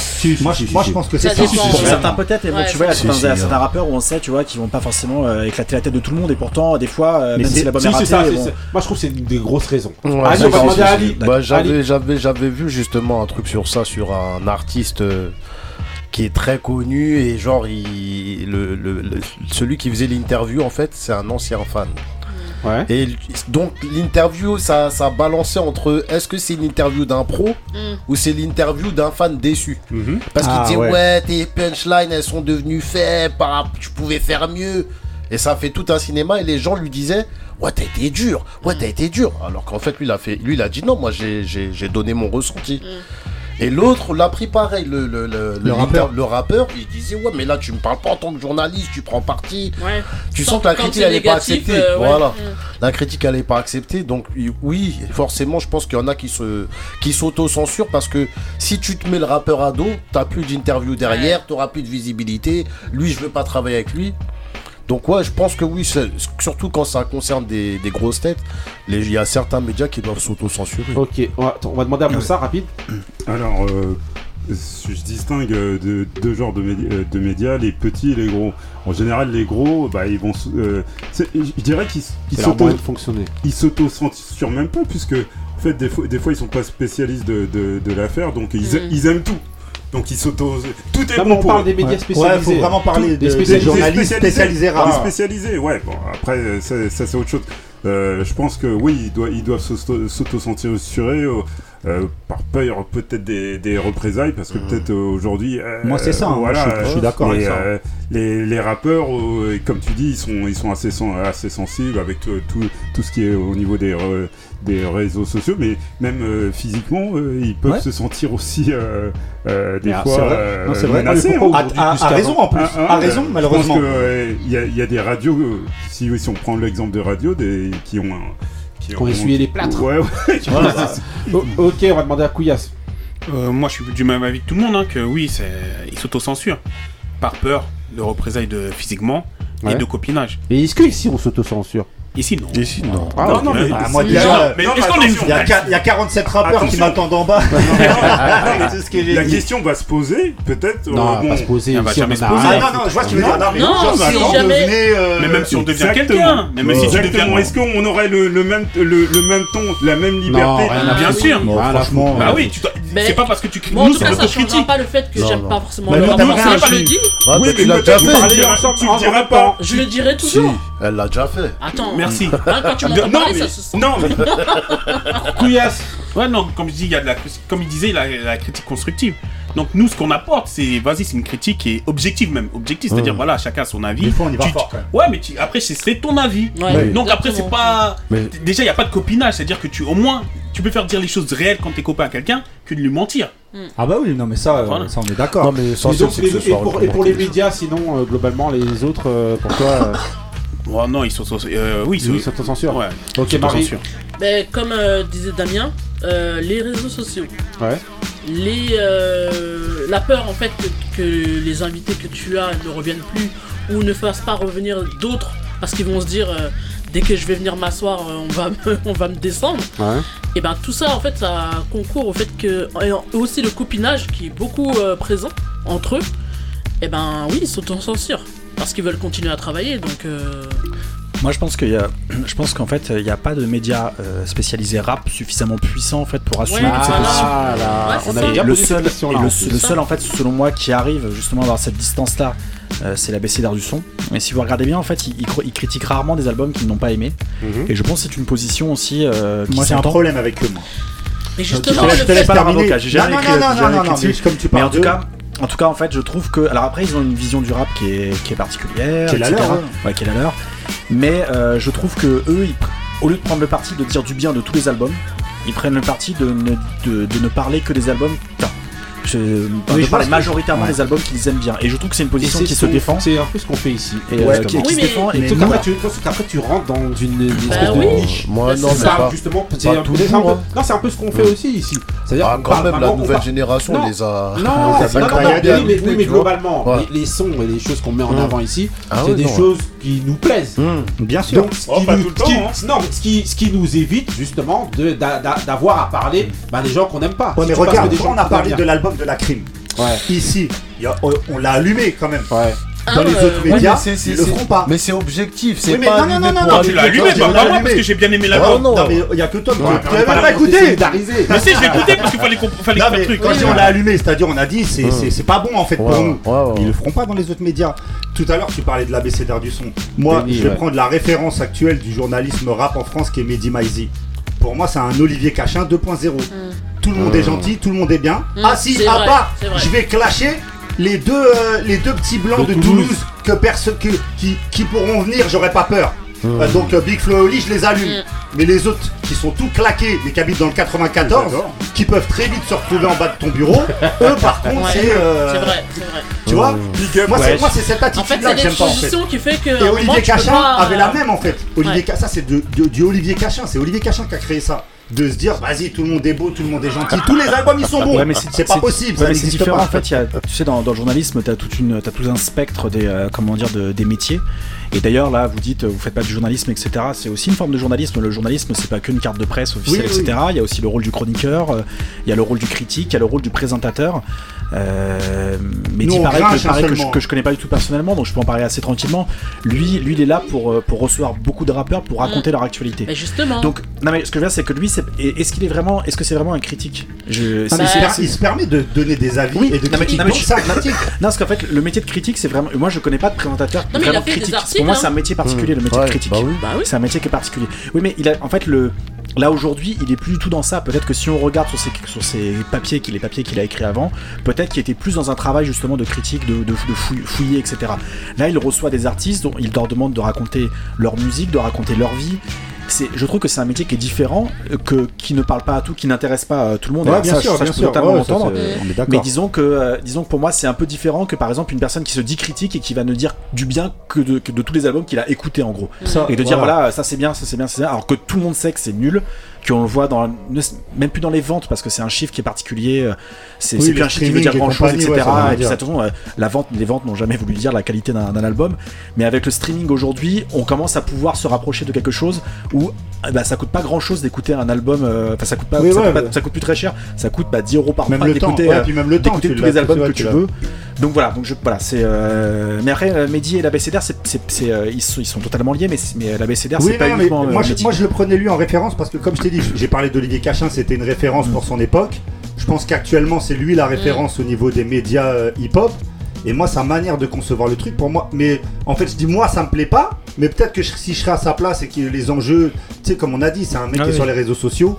Actuellement avec les fanbase de mecs, euh, enfin, c'est un calvaire. bah, tu t'attaques à Booba, t'es parti pour le grand 8 pendant un mois. Donc euh, en fait je peux comprendre que le mec il se dit ouais je vais pas me saouler comme aux États-Unis avec Eminem, tu vois c'est des mecs Ah ouais, mais même en France. Mais en plus, Ouais, il a travaillé Même en France, en même France. en t'attaques Eminem, t'as des mecs qui sortent de nulle part, ils, ils posent leur skateboard. Eh oh, t'es un ouf, c'est plus simple de s'attaquer à Eminem, aussi. Oui, parce qu'Eminem il peut pas faire euh, 5000 km pour t'en claquer une. Non, non, pas- Mais pas c'est ça aussi le truc. pour Non, mais ici, franchement, c'est- il a, Pourquoi il a beaucoup d'enfants. Bah non, c'est pas plus simple d'attaquer Eminem. Non, là-bas, euh, surtout. Bah zéro. Bah Mais non. c'est- Pour moi, c'est plus simple. Bah non, c'est pas du tout plus simple. Bah non. Non. Bah, bah, Bah pour les, réseaux, explique-moi. ah, pour les réseaux sociaux, non. Non, tu vas te retrouver avec les mêmes mecs qui vont Ah, venir ouais, t'harceler en fait. La crainte des réseaux sociaux pour Eminem, pratiquement. Oui, ouais, je vois ce que tu veux dire. euh, Un non, a- rappeur a- français, le mec il peut venir en bas de chez Bah toi. ouais. C'est ça que tu veux Mais dire. non, mais ouais, mais si t'es un mec, t'es tout moi, tu crois que les, les rappeurs ils s'occupent de tous ceux qui parlent sur eux sur les réseaux sociaux Non mais on parle si t'es Euh, si t'es Superman une du des références. 9 il va le chercher qui Superman du 9 qui me le faut là Ah, non. Non, mais on parle des références. Oui. Le mec qui est journaliste, une référence en France que, tu sais, qui est médiatisée en Oui, fait. oui, oui, parce que ces une mecs-là sont référence. maintenant médiatisés. Mais ici là, c'est- ils, ils ont déjà, ils- comme t'as dit tout à l'heure, la fanbase a fait déjà le taf. Même si t'es un inconnu, ils vont se mettre sur toi, ils vont te pourrir et tu Ah reçois ouais, des messages, des, Ok, ok. En bon, tout donc- cas, s'autocensure, c'est un fait, je pense, pour tout le monde. Bon, Benny, justement, je vais te dire un truc là. On va y aller slow down. Je vais dire, vas-y, slow down. Ah, slow down, Benny. Enjaillez-vous, Slow down, c'est le titre du mood de Benny. C'est parti.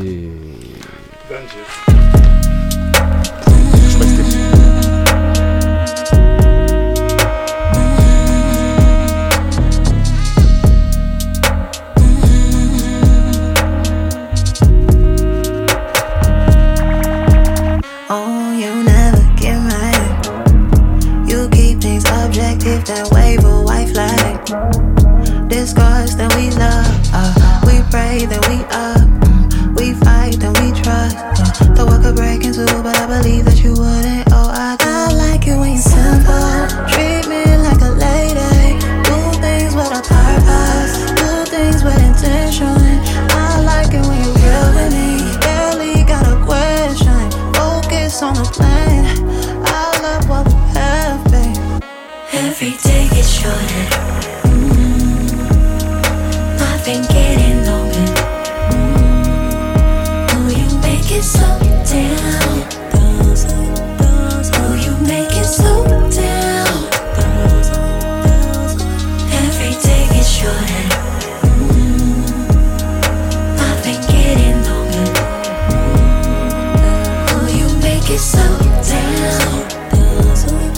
Ok, Benny, alors, c'est quoi ce mood Ah, c'est doux.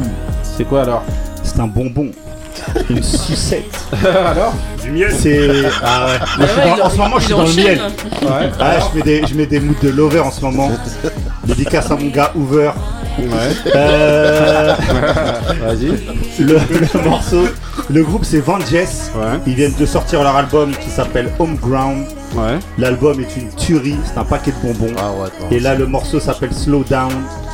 Et régalez-vous. Ah, je commence à sentir ça, ça veut couler là. Ah là, t'es t'es bien, ça- tu frissonnes un peu. Ouais, la larme, Ouais, tu ouais, vois, t'es là, t'es bien. Moi, je suis là pour mettre les gens Non mais après les sons comme ça, faut pas qu'on vienne te de, de- tu- si tu viens de te faire têche, c'est dur un peu. Non, t'es un peu- Ah, haineux. non, non, non, là, faut que tu sois dedans. Tu sois, ouais. Ok, ok, donc là je rentre dans une ambiance moi un petit peu plus triste avec mon mood tout de suite. Le mood du griot, c'est parti avec une longue intro, mais ça vaut le détour. Bah, toujours.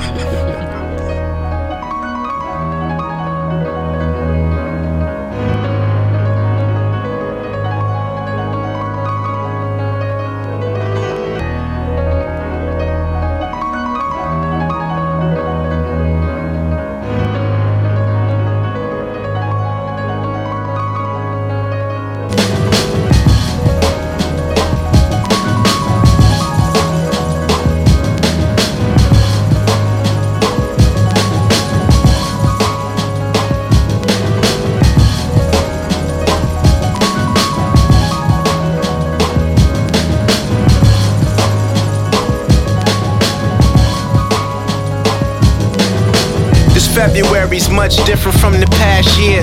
That was the worst time, the opposite of cashmere.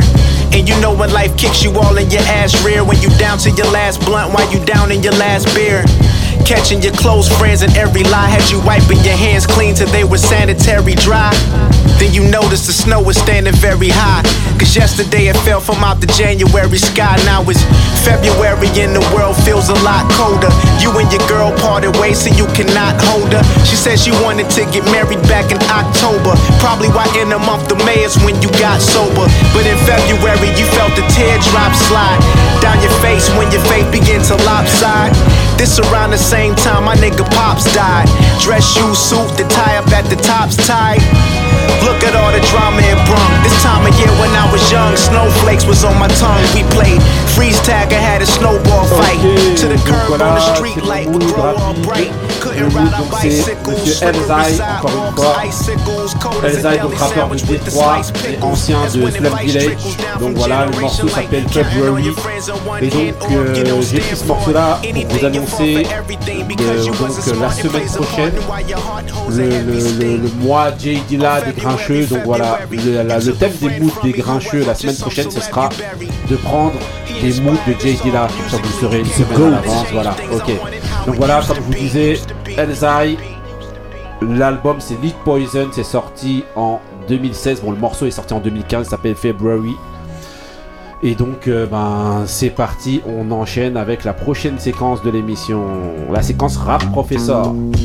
C'est parti, donc dans cette séquence-là, Damien, c'est une séquence où il va falloir aller rapidement.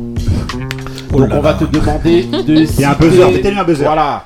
Donc, euh, on est une émission de transmission ici, les grincheux. hein. celui qui connaît transmet, celui qui connaît pas apprend, c'est euh, notre devise. Et donc, ben, pour pas déroger à la règle, hein, comme tous les invités, pardon, tu vas devoir nous citer afin que les auditeurs puissent savoir à qui tu te réfères, que ce soit en artiste, artiste de n'importe quel domaine, hein, ou alors euh, sportif. Faut que tu nous cites deux anciens artistes pour que les gens puissent aller voir, chercher qui t'a inspiré, qui t'aime bien, qui tu. Deux références. Internationaux et français. Un international, un français. Ok. Vas-y. Alors Alors le premier, je vais juste euh, me permettre d'expliquer euh, Ouais. pourquoi c'est euh, c'est Kobe Bryant. Euh, c'est le, c'est le sportif. euh. C'est le sportif qui m'a le voilà qui m'a le plus qui m'a le- bah, je si qui m'a le plus inspiré d'ailleurs même dans sa manière d'appréhender la vie, d'appréhender son sport, d'appréhender le, le goût de l'effort, etc. C'est- j'ai j'ai même av- j'ai même apprécié à l'aimer avant les trois footballeurs que j'ai cités tout à l'heure. Ouais. Et par ailleurs, il y a un petit côté particulier puisque l'an dernier, il est décédé quelques heures après mon papa. Ah. Euh, et, euh, et donc en fait, pour moi, ça a, une- ça a été une espèce de, enfin, c'était une journée, bah, évidemment, qui est euh, qui est, qui est- qui est tragique, Ouais. vraiment la vraie tragédie grecque. Ouais. Et par ailleurs, en plus, pour pour euh, terminer le, on va dire le, le, le cycle, enfin cette, cette espèce de, de, de personnes voilà qui, qui sont un peu liées à, à, à mon à mes yeux, c'est que quand je recherchais des photos pour euh, bah, pour le pour l'enterrement de mon papa, j'ai retrouvé une photo de mon père avec un maillot des, des Lakers qui datait de 88 ou de 89. Et donc, Donc, en fait, bah, quand tu vois ça, bah, tu, tu, tu vois un signe, tu vois, tu, vois quelque chose qui est assez, qui est assez particulier. Donc voilà, donc Kobe, ça restera pour toujours quelqu'un qui sera, voilà, qui, bah, qui sera toujours lié en plus à mon papa. euh, Voilà. Ok, ça, ok. ensuite, Belle histoire. Ouais. en termes de, en termes d'artistes, euh, j'ai hésité, mais finalement, puisque tu m'as dit que je pouvais prendre de n'importe quel Ouais, euh, art. Ouais, n'importe quel art, je vais, euh, et qu'on est dans la transmission. Si je devais citer un seul écrivain, je citerais Aragon. Ouais. Euh, il est connu plutôt pour ses poèmes, mais je, le- je conseille vivement à tout le monde de, de lire, de lire ses romans qui sont juste fabuleux, qui sont sur voilà, une réflexion sur, sur la condition humaine, sur, euh, sur, sur les, sur les constructions des personnes. Toujours, en fait, euh, je déteste le manichéisme et il est toujours dans le, dans le gris sur ses personnages. A Euh, et, en plus, c'est une écriture qui est pour moi peut-être l'écriture la plus, la plus belle et la plus fabuleuse que, que j'ai pu voir. Et si je dois conseiller un seul roman, je conseillerais à tout le monde Aurélien, qui est un son euh, qui ira beaucoup avec euh, les sons de Lover qu'on a passé euh, dans cette émission. Tout le monde m'a regardé. Voilà. Voilà. Ok, ok, Il faisait donc couler ensuite- le miel, Aragon. Voilà, ok. ensuite on va parler donc des, de, de la, la- la- les jeunes pousses, ceux qui arrivent. Parce que Alors, qui oh là là, peut les jeunes pousses, attends, attends, tu changes depuis par rapport à tout à l'heure. Les jeunes pousses, on va dire ceux, ceux qui sont encore, ceux qui sont encore vivants. Tu vas dire, je suis désolé, je vais. Ah, pardon, non, non, en fait, non. Du coup, il y en a un dont, voilà, donc, pareil que j'aurais pu mettre dans ceux d'avant, qui est Ouais, Marco ouais, vas-y. Verratti. Euh, pourquoi Verratti en deux mots C'est que euh, c'est euh, c'est le joueur en fait qui après le plan Le Pro en 2010. euh, quand il y a eu le plan Le Pro en 2010, j'étais un petit peu bah, voilà, en retrait du football. Ouais. J'avais du mal à re-rentrer dans ce sport. Je suivais les résultats comme ça de Paris et tout. Mais quand lui est arrivé, ça a été une espèce de, de révélation de le mec qui était enfantin sur le terrain, qui, euh, qui faisait des choses qui étaient interdites en école de foot ou même dans la rue quasiment, c'est-à-dire Mhm. de dribbler dans sa surface de réparation. Et Ouais, donc bah, à tel point que, euh, que après des négociations où on pourrait dire quand même un petit peu une petite arnaque, j'ai réussi à appeler mon premier mon gosse aîné euh, Marco. Ah. Euh, voilà, sans, préciser point. à ma femme au début que c'était pour Verratti. Euh, voilà, mais du coup ça a marché. Tout le monde adore le prénom donc ça Bien va. joué. Et puis, euh, et puis Moi j'ai essayé avec Berkamp, mais ça a pas marché. Elle m'a dit on va l'appeler Denis. Vas-y. Et puis, euh, et puis le rappeur, on a commencé à en parler tout à l'heure, mais je suis obligé de, de- de le reciter, c'est Desporucci. Ouais. Euh, on a passé le morceau arrêté. Pour moi, bon, c'est un morceau qui est, euh, voilà, qui est fondamental. Les Sirènes du Charbon, qui est, qui est son premier street CD, pareil, c'est un album qui est hyper intéressant. Mes convictions suicidaires est pour moi l'un des albums, une des plus grosses claques que je me suis pris dans, dans ma vie, en tout cas après la séquence dorée des années 90. Euh, c'est un album d'une profondeur incroyable et un, et un homme qui est d'une intelligence euh, enfin, que- enfin voilà, complète. Et, euh, On précise que tu l'as déjà rencontré. euh, ouais, que j'ai rencontré plusieurs fois et que c'est un, voilà, Quelqu'un encore une fois, d'intéressant. ouais, c'est un- c'est quelqu'un qui est, qui est fascinant et euh, De l'extérieur, il a l'air d'avoir dérivé. De l'extérieur. Après, on va pas rentrer. Ouais, on va pas rentrer dans le débat. Voilà, tu vois, on va faire vois. Mehdi. Maintenant, on va dire ça Ah, comme ça. D'accord. On fait Ouais, faire- quand tu fais euh, l'eau tiède, en fait, quand tu mets l'eau tiède, c'est Mehdi Maizi. Ok. Ah bah, du coup, vous- du coup, euh, pour, pour, pas dire du mal d'un, vous dites du mal de l'autre. Vous aussi, vous choisissez vos mecs. euh, Ouais, c'est ça en fait. Il s'est dit, oh là là, il s'attaque, on va prendre l'autre. L'autre, il Non, euh, pour finir pour Despo, en fait, je m'en c'est- fous de Despo aussi. Je m'en fous tout le monde. J'ai tendance souvent à, Eminem, rappeler tout le monde. J'arrive j'arrive à, à dissocier, on va dire, les artistes de, euh, de, ce, de, de ce qu'ils sont. Et euh, tout ce que je sais sur tout ce que je peux dire sur Despo, c'est qu'il voilà encore une fois qu'il a une euh, qu'il a sorti des, des morceaux et, des- et, euh, et au moins un album qui sont pour moi juste fantastiques. Ah, bien sûr. Et, et je, et, je, et je garde et je garde que ça. Et par ailleurs, je le côtoie pas tous les jours, donc je peux pas dire. Non, voilà, non, que- c'était Non, pas c'est un juste par rapport à je toi, c'était juste que c'est vrai que maintenant il a une image au niveau même de ses plus grands Depuis fans. C'est pas exactement le même Despo, mais voilà, c'est euh, il a quand même sorti des morceaux d'ailleurs qui ont été euh, qui ont été loués par la critique. Voilà. Ok. Bien sûr. Euh, juste un jeu de pouce rapide. Oh là là. Euh, un jeune pouce, putain, tu me prends vraiment de court là. Euh. On a tout tu veux pas faire un mood, tu veux pas faire un mood et après tu le sors entre, entre deux moods là, je vois qu'il en reste que deux dans le, dans, dans le déroulé là. Bah vas-y, bah on Ah, le mec a même filé la feuille. Ça se voit que c'est un professionnel Voilà, de médias. Voilà, bah, on lance le mood de Marie. Alors, euh, c'est parti pour le mood de Marie. quand j'étais plus jeune et que ça allait pas dans ma vie, tout ça. Les gens avaient l'habitude de me dire T'inquiète, t'inquiète, ça ira mieux demain. Malheureusement pour eux, ou plutôt malheureusement pour moi, aujourd'hui c'est demain. Et ça va toujours pas mieux qu'avant. J'ai voulu traîner dans la rue et franchement j'ai payé. J'ai voulu me poser avec une meuf, faire le mec bien, et elle m'a baisé. Mais malgré toutes ces mésaventures, malgré toutes ces galères, j'ai quand même envie d'aller au bout du voyage. En espérant que le bout du voyage sera pas trop triste. Shit, motherfucking name.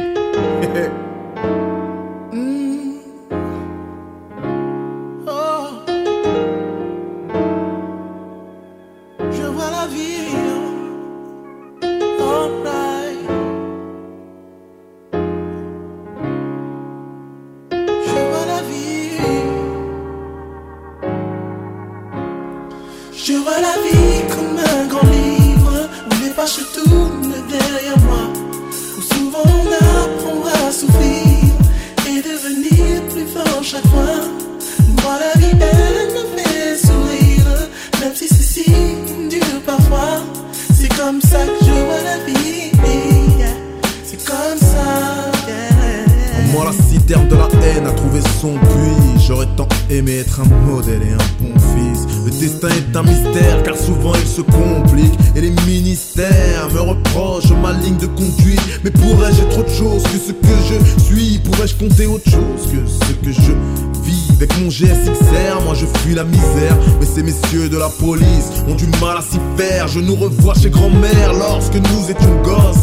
Désolé mon pote, depuis ce temps moi j'accumule les emmerdes. Et pas un seul jour ne passe sans que je regrette. La nuit je prie, oui je prie, espérant que Dieu entende mes requêtes.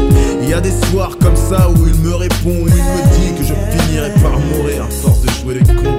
Malheureusement moi je veux comme un homme, mourir comme un homme, croquer la vie à pleines dents. Je vois la vie comme un grand livre où les pages tournent derrière moi.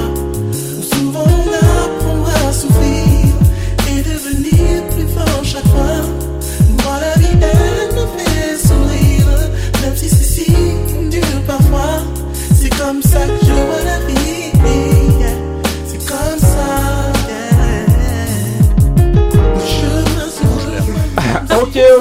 Marie alors Donc c'était euh, Habib Khan, Ouais. euh, petite dédicace à Ali, c'est un béninois.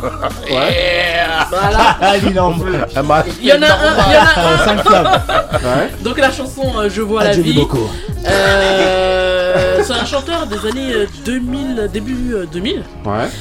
Et euh, voilà, Il est où à écouter. là hein. Il existe encore. Il Ah existe ouais, encore, non. il sort encore des, Il des lourd, il est chansons, mais Franchement, dans les trucs. euh, Regarde comment. Attends, c'est les caméras, vous dites rien maintenant. Là.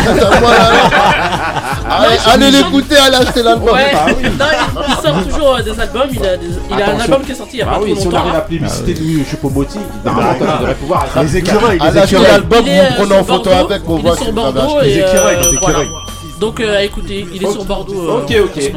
On va lancer juste rapidement le mood d'Ali et après on revient justement sur Damien et Il a cru justement qu'on son artiste. C'est parti. Le mood d'Ali. Drop it like it's hot. Let's wake the neighbors. Assorted flavors, just like a lifesaver. As for the player, the B.I.G. D.A. I ain't got to spell it. You can tell it when the honey start to yell it. Good loving ain't so hard to find. If he can't make up his mind, then give the God a sign. Shorty, I'm there for you just like meth. I kick your man to the left, catch a charge of grand theft. Mackin' that is. Every day it's something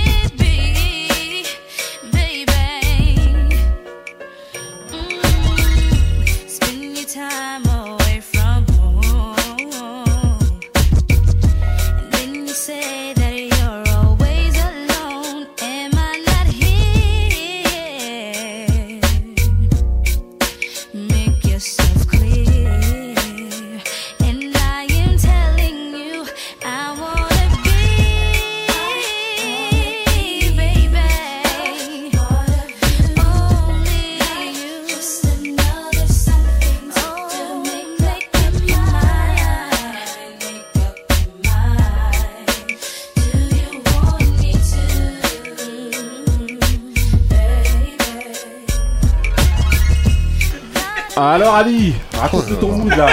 Est-ce qu'il y a Pitrock dans ton mood là Non Là, il y a Big Daddy Kane. Tu as sorti le flavor. Make up your mind. Ok, ok. Assorti le flavor. 96. Sorti en 96, hein, donc voilà. Ok. J'étais là. J'étais là. ok, ok. Donc alors, on va revenir euh, juste rapidement donc sur la, la- la séquence précédente Rap Professor, justement dans laquelle Monsieur Damien A tenté justement une Verratti. des, des jeunes voilà, des jeunes pousses. Voilà, il driblait dans sa surface, il n'arrivait pas à s'en sortir. Là, là, là, il a réussi à dribbler le quatrième joueur comme Verratti et là maintenant, cite-nous donc ton jeune Alors. pousse, Monsieur Damien. Alors, du coup, tu parles de Verratti, bah, il y a y, un style de joueur que j'aime bien dans, tout- dans tous les sports qui sont un petit peu comme ça, comme, euh, comme Verratti. Donc, Ouais. il y, a un- il y a un basketteur qui s'appelle Luka Doncic, que tout le Ouais, monde connaît. bah oui. Ah oui. Et euh, évidemment, maintenant, il est déjà, un- il est déjà, voilà, euh, enfin, tout le monde le connaît. Enfin, c'est pas, on dire, un mec à découvrir. En revanche, c'est une personne, voilà, qui, qui se, qui se bagarrera pour, ce- pour certains titres, euh, certains titres individuels les, les prochaines années. Ouais. Et, et c'est le style de joueur, encore une fois, que j'adore parce que bah, j'adore les Ouais. joueurs qui font, un- qui font parfois en fait, des choses qui atypiques. Sortent complètement de- Ouais. du, du cadre qu'on impose aux sportifs professionnels. Voilà, de, J'aurais pu citer Damien Lillard, mais du coup, lui euh, a quand même 30 ans maintenant. Et, et voilà, et pour moi, bah, Damien Lillard est un des trois joueurs que je préfère en NBA et que je trouve complètement Mais dingue. Le meilleur Voilà. rappeur de l'histoire voilà, la aujourd'hui, voilà, on va dire dans les plus jeunes. Voilà, parce qu'il est encore très jeune, même si on le connaît déjà en Europe et maintenant même en NBA. Euh, voilà, moi c'est le un mec que j'adore. Ok, ok, ben merci bon choix. beaucoup, très Merci. bon choix et merci de nous avoir suivis pour cette édition spéciale numéro Le livre, 7. Surtout les grincheux, celui allez qui connaît acheter. transmet, celui qui connaît pas apprend. Allez prendre le livre de Damien Doll. Rouge et bleu, 50 ans d'histoire racontée par ses supporters. Philippe Goguet, Philo, et de Damien. Doll ici présent. Vraiment, Franchement, c'est un ça bijou. Eh, bravo, franchement, Damien, bravo pour ton Bravo, merci. Ouais, Dédé. Alors, Ça, refuse. alors, Ah, ça, mais ça, ça ça va. va, grincheux. On m'a promis René Madrid pour la prochaine fois. Donc alors Damien, ça, ça va? C'était pas trop, trop... Super accueil, c'est Voilà. très intéressant le concept de l'émission, de parler de, de musique et de sport, c'est euh, Voilà, assez bah. génial. Donc franchement, je vous souhaite une, je souhaite une longue vie à cette émission. Merci, merci, beaucoup Damien, merci. Et franchement, j'espère que ton livre euh, va vraiment se, beaucoup se vendre parce que c'est c'est une tuerie, parce que c'est un Ouais, bel franchement, objet. Je demande à tout le monde d'aller franchement aller prendre le livre. Le goût de ça. Prenez le livre avec l'album d'Ab- d'Ab- d'Abil Kane et vous êtes Ok, Voilà ok. sur un fond, fond Donc, musical. Restez frais, restez vrais. Stay real. Peace.